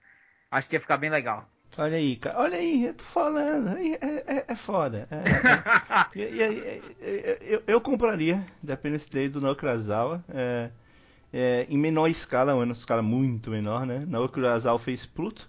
Ele transformou uma história infantil numa história adulta com a mesma da, da mes, do mesmo universo e foi é, é Pluto, né? É, Pluto é, e, e, se tornou, é pra você se ficar uma obra de Naoki né? é, então, tipo, é, vamos ver, né? Não Krasawa, não Krasawa, isso aí. Yuri, vai lá, dois rápidos. Jesus, vamos lá. O outro que eu pensei era a identidade Born. Hum, hum. Só que é, agora que você falou, eu pensei que seria um um bom autor, é, considerando um monster, o próprio Naoki Urasawa. É, aí eu já não sei, é porque eu acho que ele é, é muito ação, cara. Borne é muito ação pra, pra mim. Eu acho que ele, ele, ele, ele, necessita. Tudo bem, ele tem todo um, uma trama de espionagem e tal, mas ele necessita muito de ação. Mas, é, mas esse é o problema. Eu achei que na. Borne, pra no... mim, cairia pro Obata. Eu, eu não, eu também acho que o Obata ia fazer. O Obata não, o Oba, né? Tá é, tá falando? Isso, isso. o Obata é o desenhista. Isso. Não, não, é, não, mas eu, a arte, acho... eu ia falar do Obata. A arte do Obata. A arte. Não, a arte tá. É. Talvez. talvez a arte do Obata. Ah, é. É, é, é isso legal. A arte do Obata ia ser bom. Isso é bom mesmo. Uh, agora, o roteiro, eu, eu não sei, eu não acho que, que que é a pegada do Urasawa, não, porque cara. Eu, eu, eu pensei mais eu... no fato das próprias personagens. Porque no filme, ele mostra muito a situação do dele e, do, e mostra muita ação. Não mostra tanto o que o personagem está pensando. A profundidade do personagem junto, é, junto com aquela, toda aquela trama ah, de espionagem. Eu não sei, eu, eu acho que eu pegaria o. É que eu não lembro agora o nome. O autor do Sem Balas. Eu acho que ele ia ficar um cara melhor por esse filme pra, pra esse quadrinho? Hum, cara, acho que. É o, o Azarelo. O Azarelo e o Eduardo Riza, né? Uhum. O Azarelo, o Azarelo realmente iria ficar. Eu acho que ele ia fazer um Borne mais legal. Eu gosto muito da narrativa do, do Azarelo. O Azarelo ele é muito bom em fazer essa, é, essas. É, pegar esses personagens e tentar remontar. São esses personagens que têm muita ação, uma forma meio confusa. Tem um, pra mim, por exemplo, a, revista que eu mais gosto do Coringa não é a Piada Mortal, é o Coringa do Brasarello, cara. Eu gosto pra caramba dessa, dessa revista. Embora seja outro personagem completamente diferente do Borg. Mas só tentando dizer nessa pegada. É, a, é, agora você falando, verdade, o Azarello combina mais. Ele conseguiria equilibrar muito bem a trama de espionagem com a própria ação do que o Bourne precisa, até por causa do das memórias, uhum. das memórias físicas dele, né? Uhum. É, ficaria bem melhor. Ok, e o próximo? E o próximo seria. Uh, Dogma. Ok, eu não tô lembrando. É, do... Esse eu não tô lembrando. Dogma, aquele que. É, Deus, ele. No caso, ele está na Terra e ele está morrendo. E no caso, os anjos eles procuram por uma mulher que ela tem esse poder divinatório para que ela possa chegar a Deus e atrapalhar a chegada de dois anjos que foram renegados e que estão na Terra, que no caso são interpretados por Matt Damon e por qual é o Batman? Eu esqueci o nome, meu Deus. Batman agora, agora ou Batman, Batman agora? O Batman agora Ben Affleck. é o Ben Affleck. Ben Affleck e. Matt Damon são os anjos. E eles estão querendo chegar a, uma- a um portão. Que nesse portão eles vão receber o, per- o perdão total e eles vão poder voltar ao céu. Onde eles planejam destruir todo o céu. Enquanto isso, Deus tá morrendo. Cara, isso é Preacher. Literalmente. Foi, foi ele, foi ele que eu pega pensei. Preacher. Mas só que, como ele- o Dogma tem uma dose muito grande de humor, aí eu voltei um pouco. Eu, eu continuo achando que o cara do Preacher ia fazer bem, sabe? Porque o Dogma ele tem até a parte do Apóstolo Negro. Que no meio aparece o Chris Rock como Apóstolo Negro e fica muito engraçado, cara. É, outra opção era o, era o próprio cara do Constantino É, o mesmo, falou, né? O Garfienes. O Garfienes, ele, ele consegue montar os dois. né? Foi o que eu pensei melhor pra fazer o, o Dogma. E eu acho que ficaria um ótimo quadrinho, até porque no filme fica tudo muito corrido. E aí, é, no quadrinho, eu acho que ficaria mais, com- mais bem contado, as piadas ficariam mais contextualizadas e ficaria bem legal. É. É. Só é- O problema, o problema é que ninguém lembra do filme, cara. Que pena. Meio que eu, eu me distanciei dessa porque a partir do momento que eu ouvi que eu não conhecia o filme, eu nem comentei. Perdão. É, é porque eu trouxe também um filme muito. Muito degrau, foi mal. e agora é tudo, né, Vilásio? Então, mais um pra mangá, mais um pra autor de mangá, né? No, no caso. É um filme japonês chamado A Partida, que eu acho foda pra caralho. Não sei se vocês já assistiram.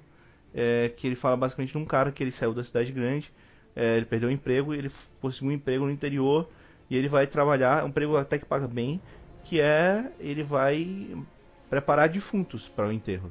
E é um filme que fala muito sobre é, é, essa ideia, né, de como é a relação com, com, com a morte, diretamente a relação com, com essa pegada de você estar preparando o cara para seguir adiante e quanto isso às vezes parece relevante, às vezes parece irrelevante demais.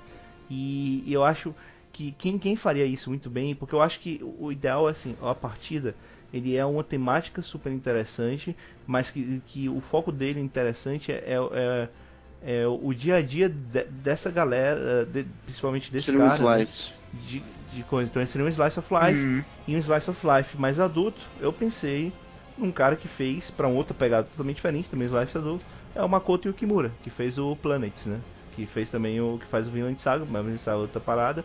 Mas por causa que o Planets ele tem muito essa pegada, né? Ele, ele é um slice of life no espaço, sobre pessoas que estão que, que o trabalho delas é recolher lixo espacial, né, inicialmente.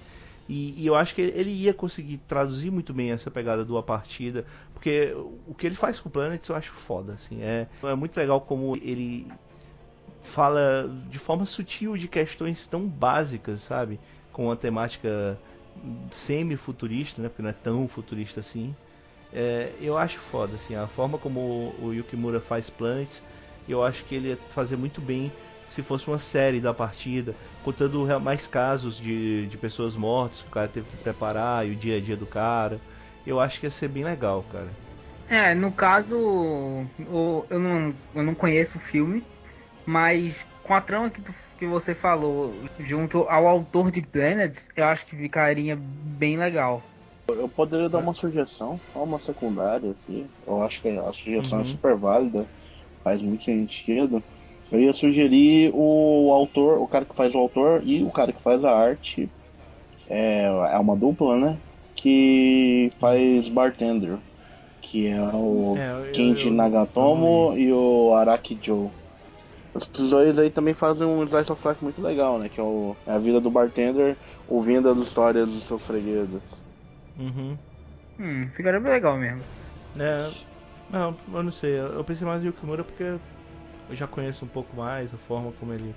É porque assim, o, o Batender, pelo que eu me lembro um pouco do anime, ele é muito assim, tem um bar, o barman, mas ele é muito focado na história dos fregueses. Sim. Enquanto que o A Partida, apesar de ter sim um foco grande no na questão do, do- do- dos mortos, o principal é o principal. É. Então a trama é sobre ele. E o Planet ele é muito disso. Ele apesar de ser um slice of life sobre o mundo em geral, ele em vários momentos, ele cada trama ele tem um principal, que tem os, tem os quatro lá, e tem um principal principal mesmo, né? Enquanto o Bartender Que é o seria bem astronauta. mais o Death Parade. Né? Seria mais uma pegada para Death Parade. É, eu é, concordo com o Evilásio nesse, nesse ponto. Entendi, entendi. Enfim, é, assista, é um filme Eu muito compro, bom, a partida. A partida é um filme muito bom. É, vamos lá, então, última rodada. É, vamos começar pelo Tadashi, depois tem os dois Yuri, depois o, o meu último. Tá.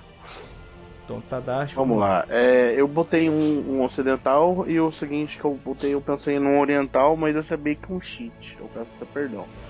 Eu pensei no filme Constantine. que Ah, na verdade. Constantine. Sério?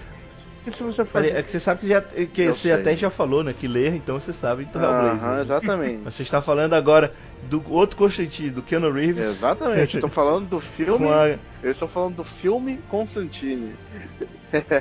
que tem a garota da múmia fazendo o mesmo papel que ela faz numa É, múmia. Verdade. Exatamente. Mas enfim. É, na verdade, isso foi só uma E que tem o pegada. LaBeouf. Não Porque. esqueça. Porque. Isso foi só uma, uma, uma pensada que eu tive, porque o mundo de Hellblazer, e que é malemal, malemal ah, mostrado nesse. é, no primeiro nesse, nesse filme de Constantine, né? Querendo ou não, primeiro tem- e último. É, primeiro e último. Foda-se. É, tipo assim, de, de certa forma dá pra você apresentar. Ele apresentou um pouco do que é Hellblazer, sabe? Então dá pra, com, dá pra Aham. comprar como, como isso. Enfim, eu pensei numa adaptação oriental. E uma adaptação oriental de Hellblazer pra mim seria com Kota Hirano, o autor de Hellsing. Uhum. Seria pra realmente apelar na, nas monstruosidades dos demônios que, que, o, que o Constantine manda pra É, ia ser muito mais visual, né? Seria, seria, com Uhum. certeza. É, Seria, seria muito seria visual. visual. É que nem um filme. É, É, que nem um filme, É, que é muito mais visual. Aham.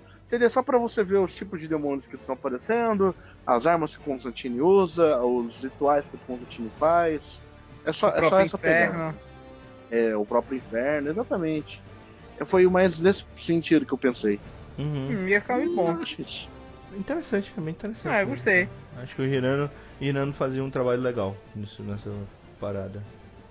É que tem Hellblazer, o meu, meu único problema é que Exatamente, Hellblazer, eu sei. é bom, bem melhor, né? Sim. Assim, então você fica.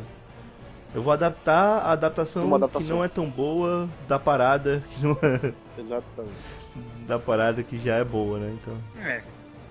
É por isso que eu falei, é um cheat, né? Na verdade, isso que eu fiz. Mas, na minha atual conjectura de doente, eu tô usando como desculpa, perdão.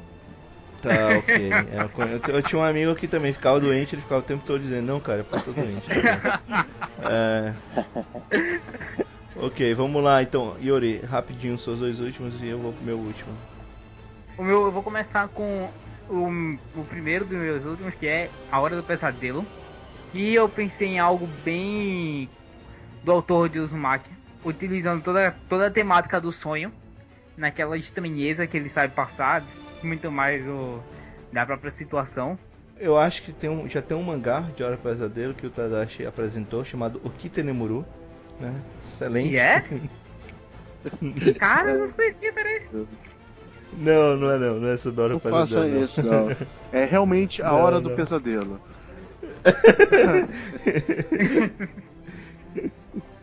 Não, não, deixa pra lá, é outra coisa. É, é uma piada que alguns poucos irão entender. Olha. Tem muito relacionado com o próprio nome do mangá. Ah, Cara. É. Eu tô falando só porque eu não gosto de Hora do Pesadelo. Mas aí que tá, eu acho que seria muito melhor explorado no mangá, porque o Fred, ele, ele tem toda aquela característica do entrar num sonho, e o que falta nos filmes é a estranheza. E tem algumas mortes estranhas, só que elas são muito mal feitas. A principal característica seria mais o visual mesmo, mostrando diversas formas de morte que os personagens teriam. Não, eu entendo. É porque eu realmente não, eu não gosto, não gosto do Fred. Eu, eu não gosto, só, só não acho. Eu acho que, que, que a ideia do, do, do pesadelo, do cara que tá no sonho, podia ser algo muito mais legal do que só um cara desfigurado com é, garras. Hum, é verdade. É, é, é uma coisa minha, assim, eu entendo. É que eu não gosto maioria desses serial killers, assim. Eu tenho um problema com filme slash, eu não sou muito fã. não.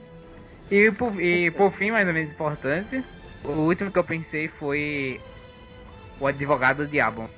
E eu coloquei como junto com o Neil Gaiman. Tá bom. É só que, tipo, New pode botar mais uma estrelinha pro New Gamer. É, porque Ponto para New New Game é Gamer. mestre, New New Game é mestre, ele faz tudo ficar bom. E o advogado do diabo, ele, ele precisa muito do diálogo, que New Game já se provou um mestre do diálogo nos quadrinhos. Ah, sabia que esse eu achava que o Naoki Urasawa também ia fazer legal? Eu também tava pensando. Esse É verdade. Ou o cara que faz no mangá o Ikigami. Eu não sei se vocês conhecem esse mangá, também, também acho que ia ser legal. Ikigami eu não conheço tanto não. Não, não faço nem ideia do que. Mas. Ah, Advogado do Diabo com New Game eu comprava. Eu, eu daria uma chance, sim. Eu, eu preferia um livro. O New Game escrevendo um livro de Advogado do Diabo. Uh, aí ficaria Eu bom. Aí ficaria muito bom mesmo. É.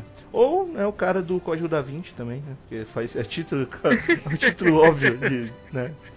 Então. é, mas enfim. É, e o meu último também é New Gamer, então acabou que vamos terminar com o New Gamer. Outra estrelinha pra ele, que é a origem, cara. Eu acho que é a origem. Olha aí. Esse sim, sobre, sobre sonhos, é, que ia ser muito bem explorado. Eu acho que ia ser foda. Inclusive eu posso juntar, né? A origem e páprica, né? Nos dois, os dois juntos pra montar uma história só, né? Mistura, mistura, um pouquinho de, mistura um pouquinho da mitologia de Sandman também fica bom. Acho que ia ser bem legal, cara. Acho que essa pegada. O que o Sandman, ele, ele não é bem isso, né? Não é essa pegada do, do sonho das pessoas e tal. Mas eu acho que ia ser, ia ser bacana. Eu assim. quase Você mencionei. tinha, mi- você tinha mini sagas com, com tramas diferentes com pessoas diferentes, assim. Não era nem tipo, ah, fazer uma saga com, com um grupo. Você podia pegar o grupo do Leonardo DiCaprio, ok, mas ele fazendo trabalhos diferentes com, com pessoas diferentes, sabe? E a cada mini saga ele tinha um novo cliente. Eu acho que ia ser bem legal essa E trama. até mesmo mais a construção da personagem da Mal, né? Que ela é pouco mencionada no filme. Uhum. Ia ser muito bom. É, ficaria bem interessante. Apesar da é, que a gente teria uma, uma grande perda na falta do, da trilha sonora de Edith Piaf. É, sim. Mas aí, é paciência, né? Quadrinho não tem isso. A gente, a gente escuta, a gente lê, é, a ideia, fica até a dica, né? Escute a trilha do, do, do Olha filme enquanto aí. você vai ler o Ia ficar quadrinho. muito É bom. isso aí. Pá, pá. E, e no game, cara, no game ia suplantar a própria trilha sonora.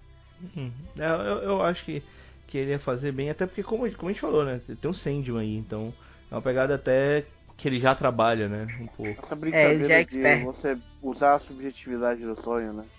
Uhum. É, isso aí é muito legal. O legal da origem é porque ele usa a subjetividade do sonho com a objetividade né, de, de um grupo que trabalha fazendo aquilo, né? Então é, ele não é tão subjetivo, mas ele também ele não é tão objetivo. Então ele tá bem naquele meio termo. Isso que é o mais legal do filme. É, que, que é o que tem no Páprica, né? Ele tá falando da origem, porque eu peguei filmes americanos, mas porra, eu acho até Páprica tem uma pegada mais, mais louca. E até mais pro New Gamer, porque no Páprica o surrealismo, né, o sonho acaba suplantando a realidade. Então, Verdade.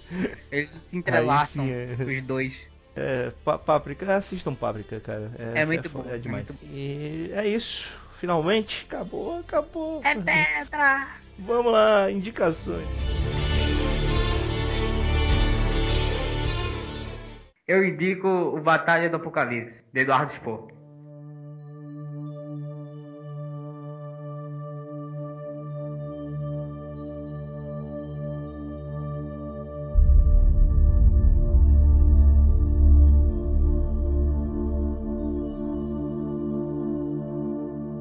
Eu, eu comecei a ler início do ano e por causa das minhas nesses problemas que eu tava tendo com o exército, eu li muito, muito, muito, muito. E aí eu cheguei na metade agora e que livro espetacular. Eu tô devorando ele numa velocidade incrível, cara. Acho que em uma semana eu, eu li eu li 200 páginas, mesmo com mesmo tendo que estudar pra faculdade, esse tipo de coisa. E cara, que incrível. Se tivesse um filme, eu tenho certeza que o personagem principal seria feito pelo Brad Pitt. E cara, é muito bom, muito bom mesmo. Eu recomendo, eu coloco 4.2 Batman da Feira da Fruta. E quer falar só um pouquinho sobre o que, que é, não? É, é, basicamente conta a história de um anjo renegado que ele criou uma insurreição no céu e ele foi expulso para a Terra. Logo mais tarde, o próprio anjo caído, que é considerado Lúcifer, também cai.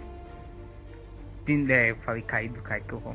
E nisso é, mostra toda essa essa construção do anjo que ele foi renegado e que ele vive na Terra. Ele observa a civilização indo e repetindo os mesmos erros de novo e de novo. Ele tem toda essa temática contemplatória do próprio anjo, da criatura imortal, e ao mesmo tempo que ele não pode interferir nos, no livre-arbítrio humano, ele ainda o faz para sobreviver. Isso é o mais importante. Ele já está interferido porque ele existe na Terra.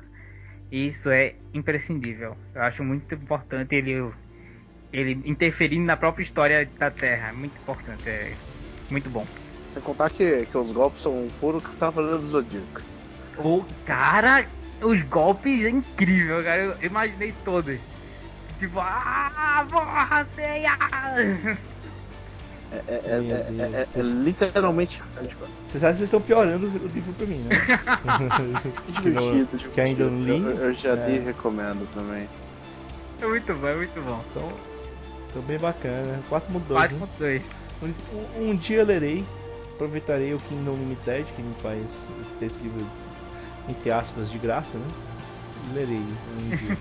eu tenho Filhos do Éden, o primeiro, né? Então, eu nunca li ainda. Eu ainda não li. O, o, Filhos do Éden é o primeiro, mas ele saiu depois, né?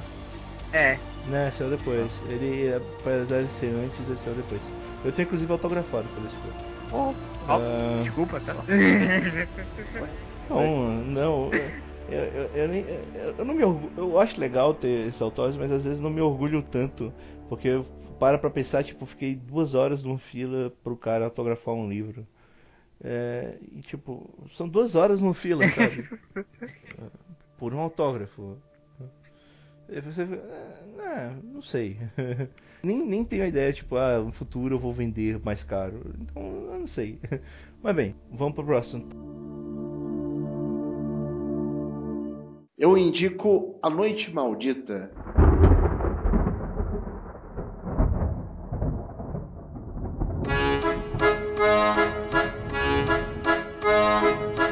Também é um livro. É... Caralho, hoje é só livro, porque eu também vou indicar Caramba! que isso? Indicações literárias hoje. Enfim, André Bianco, ele é um autor bem. Ele divide críticas, né? ele é um autor muito cinematográfico, sabe? Você pega os livros dele e você consegue imaginar um filme com aquele com que ele tá narrando, sabe? Ele seria muito mais um roteirizador do que um escritor, se você for olhar, porque a escrita dele não tem tanta beleza estética, sabe? Ele não sabe brincar tanto com as palavras assim. Mas a narrativa é muito interessante e ele geralmente conta uma história que, se você colocar num filme de ação, você ficaria assim: caraca, peraí, deixa eu desligar meu cérebro aqui e deixa eu ver como que esse negócio é louco. É, a Noite Maldita, ele é um livro que conta. Ele é como se fosse o, o Marco Zero de um, uma série de livros dele chamada O Vampiro Rei, que conta. São três livros que conta um mundo pós-apocalíptico em que a humanidade sobrevive dentro de cidades muradas contra vampiros. Porque depois de um, uma noite em que aconteceu uma noite maldita, metade dos seres humanos adormeceram e da metade que restou acordada, metade virou vampira e metade continuou humana. Caraca! É. E assim, a, a, saga do Vampiro Rei, ela é muito legal. Ela. O primeiro livro é sensacional, o segundo livro é muito legal, e o terceiro livro você fala, porra, sério que terminou assim? Mas tudo bem, né? Os primeiros livros foram legais. E A Noite Maldita é, é como se fosse o Marco Zero. Ele conta a história de alguns personagens durante a Noite Maldita, né? que acontece tipo 30, 20 anos antes de quando começa a história do Vampiro Rei. Você vê toda a construção de como que o mundo começa a desabar. O que que acaba primeiro, o que que começa a parar de funcionar, e ao mesmo tempo você começa a ver a transformação de pessoas em vampiros e de pessoas, pra, e pessoas combatendo esses vampiros tudo acontecendo no intervalo assim de da noite maldita até uma semana depois, mais ou menos. É, a narração é muito legal, é, ela é muito cinematográfica, ela tem cenas épicas, porque o André Vião consegue construir cenas muito fodas, que você consegue imaginar na sua cabeça e fala, caraca, que loucura, sabe? O André Bianco ele também é muito bom porque as histórias dele são construídas no Brasil. Então a maior Oh. parte dessa porradaria toda acontece em São Paulo, na Noite Maldita. Caramba. É muito legal. É, eu adoro, eu gostei muito. Um dos personagens principais da Noite Maldita é um PM, é um PM da cavalaria, ele é foda pra caralho. E você nunca para pra olhar as pessoas por esses olhos dentro do Brasil. E quando você bota isso num li- livro de literatura, fica muito sensacional. E é isso. Eu tenho que falar agora a nota, né? Ah, Feira de Fruta. Uhum. É, eu dou 3.9 Feira da Fruta. 3.9 Batman Feira da Fruta. Exatamente. ok. Caraca. Porra, bem maneiro. Eu me interessei cara. pelo livro, eu achei muito interessante. Eu imagino ele falando sobre Osasco. Meu único problema sempre com o Vianco, né, não é do Vianco, né? Porque eu não, eu não li os livros. É que eu, eu tenho um problema com, com literatura vampírica, sabe? É, não é minha pegada. Eu gosto até de Anne Rice, mas há muito tempo eu tenho uma birra com, com esses seres é, Da noite. clássicos assim da noite. Então, pro- não é só vampiro, é tipo lobisomem, toda essa pegada aí eu, eu tenho meu. é, eu ainda acho que um dia, quando parar é, é, esse, esse amor que as pessoas têm por esses seres, até zumbi, né? É. é, eu volto a ler. Olha, Mas eu, O, eu tenho um o ele tem dois mundos em que os vampiros existem, né? Ele tem um mundo em que os vampiros ele tem superpoderes, eles são bizarramente poderosos, tipo, tem um vampiro que para o tempo, tem um vampiro que congela, tem um vampiro que acorda os mortos, tem um vampiro que vira lobisomem. É, são, são vampiros assim muito muito poderosos, muito overpowers. E esse mundo, nesse mundo os vampiros eles são mais bestiais.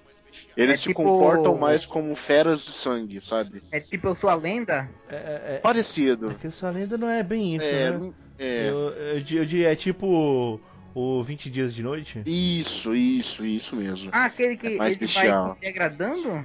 Não, não tem isso. Mas você vê a bestialidade, você vê que eles ficam mais primais. Ele é mais bestial. Aham. É. Ah. Aham. É assim, e eu tô falando isso, não quer dizer que ah, toda história de vampiro eu vou achar chata. É não, é só que eu tenho um mais recém começar a ler, tá? Uhum. É só, só isso. Às vezes eu pego, lá, talvez por um caso de um filme, de uma animação que é mais fácil de ver, eu pego e depois eu gosto tanto que eu vou atrás de um, de um livro, de um, de um quadrinho que seja sobre aquele, sobre aquele, né, se tiver. Mas a priori, no momento da minha vida, eu tenho essas ressalvas de começar livros sobre vampiros, tá? Tudo bem.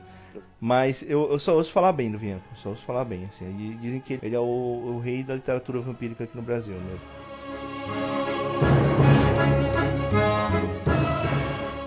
Eu recomendo o livro O Salmão da Dúvida.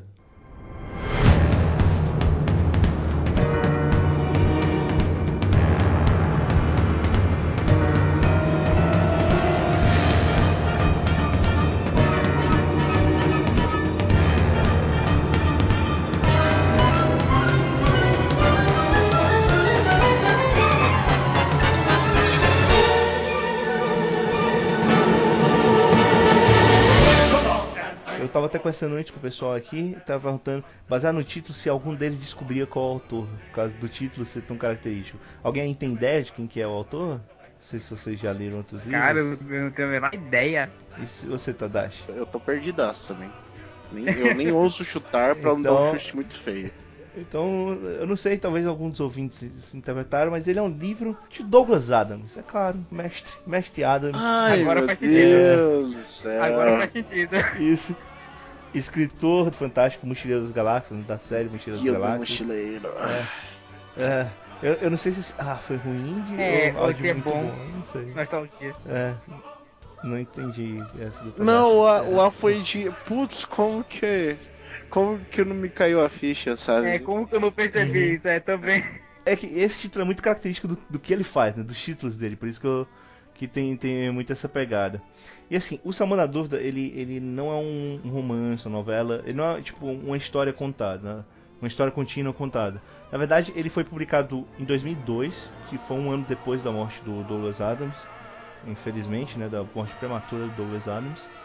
E ele, na verdade, ele, fa ele tem vários textos, é uma compilação de textos que de várias coisas que ele escreveu entre o último livro dele, o último Mochileiro das Galáxias, os cinco, né, no caso. E até a morte dele, né? Ele até tem esboços de um novo livro, não terminei ainda, até nem cheguei tanto nessa parte do livro, eu sei que tem por causa do editor, mas é muito legal porque você vê, que é uma coisa muito que o rapaz que fez a introdução fala, é que é impressionante como o Adams, ele é um escritor, ele parece que tem um gene de escritor. Tu, não importa se ele está fazendo um, um, grande livro, uma grande história espacial, é um ou se ele está descrevendo o manual de como montar uma cadeira sabe?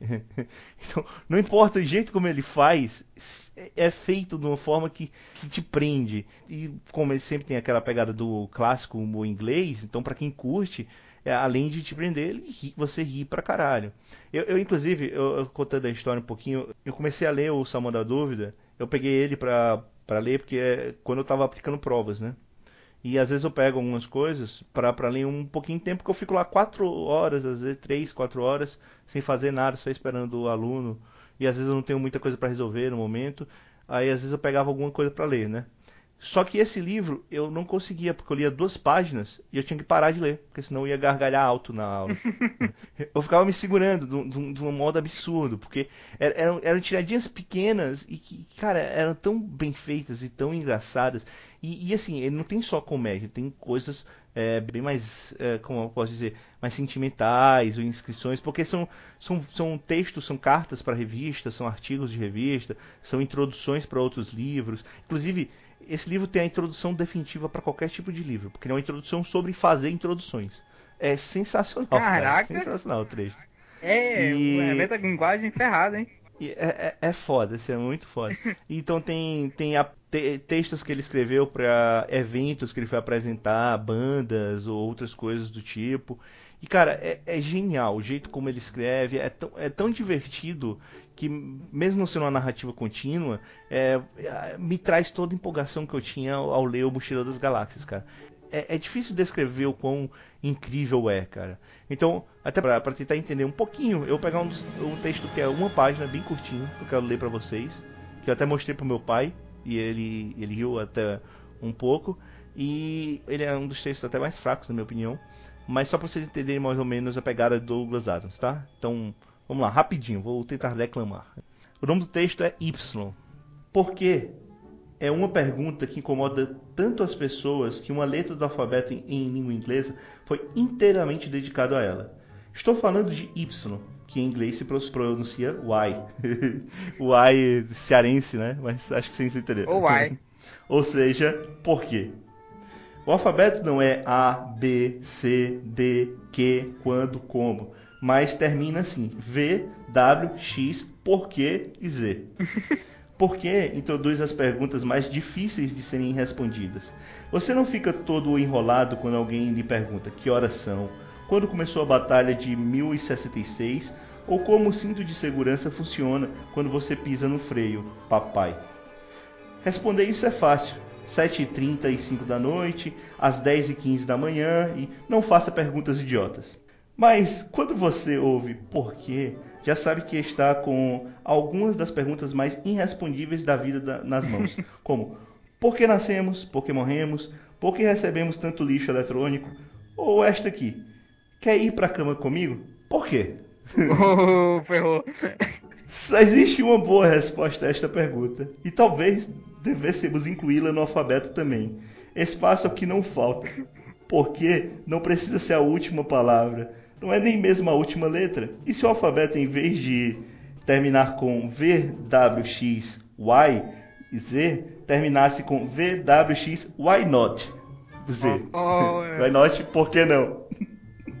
Enfim, não faça perguntas idiotas. Cara, que, que incrível. Douglas Adams sendo Douglas Adams.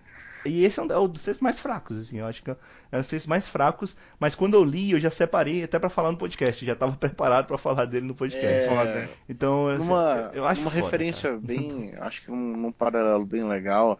Isso parece muito com as crônicas do Veríssimo, né? Uhum. Eu noto muito das crônicas do Veríssimo nessa, nessa. Você nota aquele tomzinho de ironia, mas aqui a gente tem a ironia brasileira, né? Essa é aquela mais britânica, né? É. Mas mesmo assim é muito interessante, assim. Eu gostei bastante. Eu li o Guia dos Mochileiros da Galáxia há muito tempo. E eu acho que por eu ter lido quando eu ainda, ainda era muito jovem, né? Deve ter uns 14, 15 anos. É, eu, eu devo não ter entendido tão bem e não devo ter aproveitado tão bem quanto eu aproveitaria hoje, né? Uhum. Então, por isso, o Douglas Adams é um, é um autor que eu admiro muito, mas um autor que eu ainda não aproveitei porque eu ainda não reli. Eu, eu recomendo reler. Eu nem sei nem. Tu falou do Guia do Mochileiro. Tu, tu leu só o primeiro, né? Eu Então, li, não, eu li dois, eu li os dois primeiros. Uhum. É, é, pois é, é interessante você ler também o, o- um todo. O primeiro é foda, o primeiro é muito, muito maneiro. Mas até pegando pra frente, até porque na minha opinião o terceiro é o melhor, né? Porque o terceiro, um dos personagens mais incríveis que Douglas Adams já criou, né?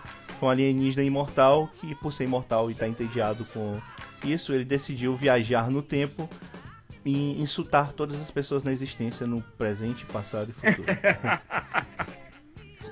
Muito bom, muito bom.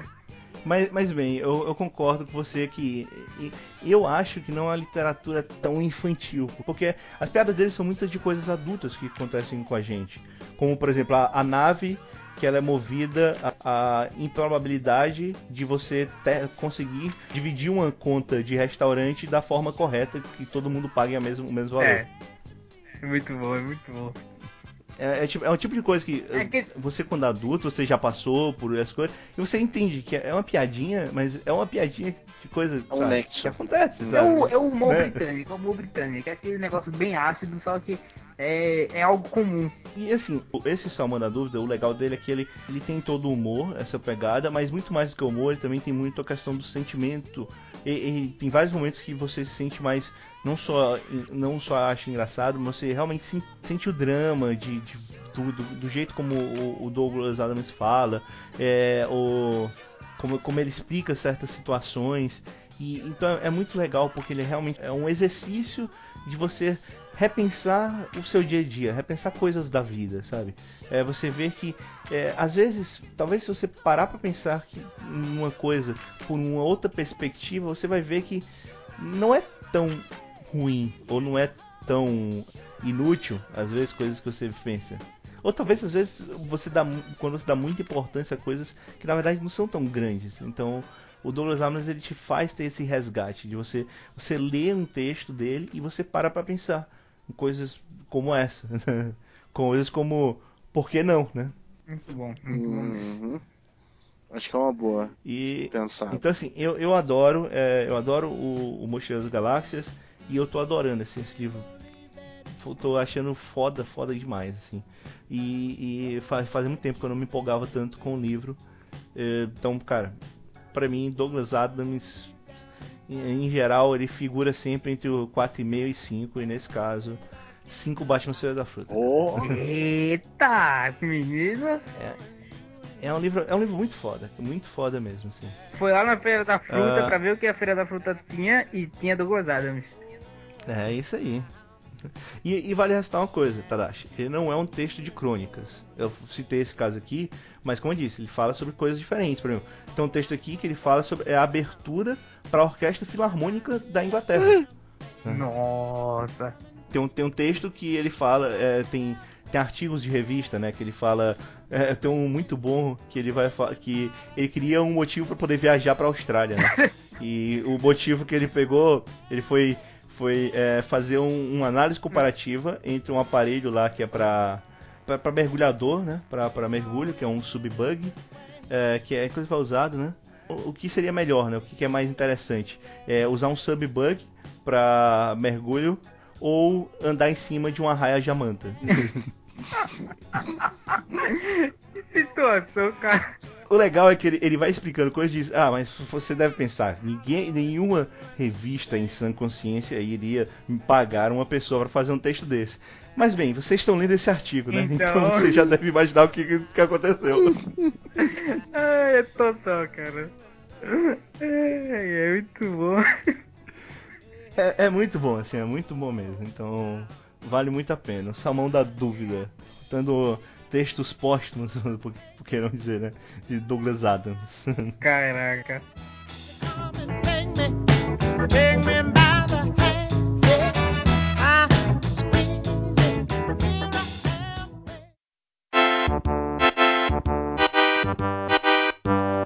Então, chegamos ao final do podcast. Considerações finais.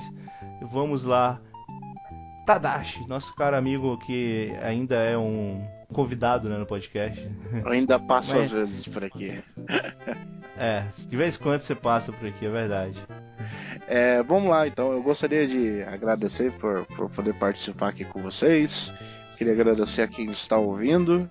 Foi um podcast que eu fiz assim, meio calado, meio muito na minha, porque eu tô, tô adoentado, né? Mas tudo bem, Uhum. tudo bem. É, mesmo Tá assim, bem. foi muito divertido. É, e é isso. É, para quem quer acompanhar meus trabalhos, meus trabalhos que eu faço aí, né, pela internet, é, no Anime Coach tem uma resenha recente no, de Bonodi, um mangá que eu, que eu gosto muito. Saiu lá agora o Mangá Coach Cash, que também tem aqui no Yopinando. É a quarta edição, com histórias ruins para traços bons dos mangás. E eu acho que é isso, eu só tenho a agradecer. Opa, excelente. E você, Yuri? Considerações finais, sei que não apareceu no começo do ano. Mas eu, eu não apareci, mas agora, agora eu me livrei do problema que eu tinha do- daquele, daquele negocinho que fica. Daquela marra no meu pé que ficava me puxando, aquela bola de ferro. Eu me livrei daquilo. e agora estou livre. Estou livre como uma borboleta para o céu. Caralho, como uma borboleta é. é, é Lá você pode colocar uma musiquinha aí de. é, Aí o survive, tá ligado? é. É, é, pois é. I Believe I É, Can me Fly lembrou- também dá. Lembrou bem I o, o can do. Hora de Aventura, né? Come along with me and the butterflies and bees. Então, cara, é muito bom, muito bom voltar ao, ao Final Shimbun. Eu tava sentindo muita falta de gravar, muita. É, agradeço a todo mundo que tá ouvindo, a, a todo mundo que tá gravando comigo, o Vilásio e o Tadashi, que muito bom mesmo. Eu sempre me divirto gravando podcast e é muito legal estar aqui de volta. Temos que fazer uma nova gravação com você e o Luke presentes pra acabar com essa mania de achar que você, na verdade, é o Luke que tá fazendo uma voz diferente, tá? Eu Não, eu não sou. Inclusive, na primeira vez que eu participei aqui, estavam os dois juntos, né? Pois é, né? Como eu falei, né? O trabalho tava difícil pro Luke. Eu, o Luke, tava fazendo as duas piadas ao mesmo tempo, duas piadas ruins ao mesmo tempo, então tava difícil. Tava difícil, ele tava tentando fazer a mesma piada, dois sotaques diferentes, né? É, é uma coisa absurda. É impressionante, porque a gente contratou o Yuri. E até agora gente- os ouvintes não sabem se a gente realmente contratou outra pessoa ou se na verdade a gente recontratou o Luke pra ele ganhar mais. Olha aí. Pode ser uma, uma jogada aí de marketing, hein? Não, não sei. Quem sabe? Quem sabe? Nu- nu- nunca saberão, nunca saberão. É, Vai ser um, vai é ser um easter egg no, no especial de 500 podcasts. é, cara, esquece especiais. esse, esse negócio de, especiais. Tadinho, David Live, eu só lembro do último, cara. Aqueles especiais de 50 edições do Sobremesas e Animes, meu Deus. É, mas enfim, é isso. Obrigado a todo mundo. é, estamos de volta, então agora voltando ao tempo normal. E tem bastante coisa pra gente comentar. Eu acho que quando sair a próxima edição, ainda não vai ter saído o filme do Batman. A gente vai estar no hype, então a gente vai estar. Vocês vão vão entender como é que vai estar o clima aqui, né? Meu Deus do céu. E- mas tem bastante coisa, tem bastante notícia pra gente comentar por aí. Fora Oscar. É, tem Pokémon novo sendo eh, anunciado. Tem uma porrada de coisas aí. Então, é, vamos ficar aí até a próxima edição. Esperando um pouquinho, mas vai ser legal a edição de notícias. Enfim, é isso. Tchau, obrigado Tadashi, obrigado Valeu, e valeu, até Valeu. mais. Tchau. Tchau, tchau. Tchau, tchau. Adeus.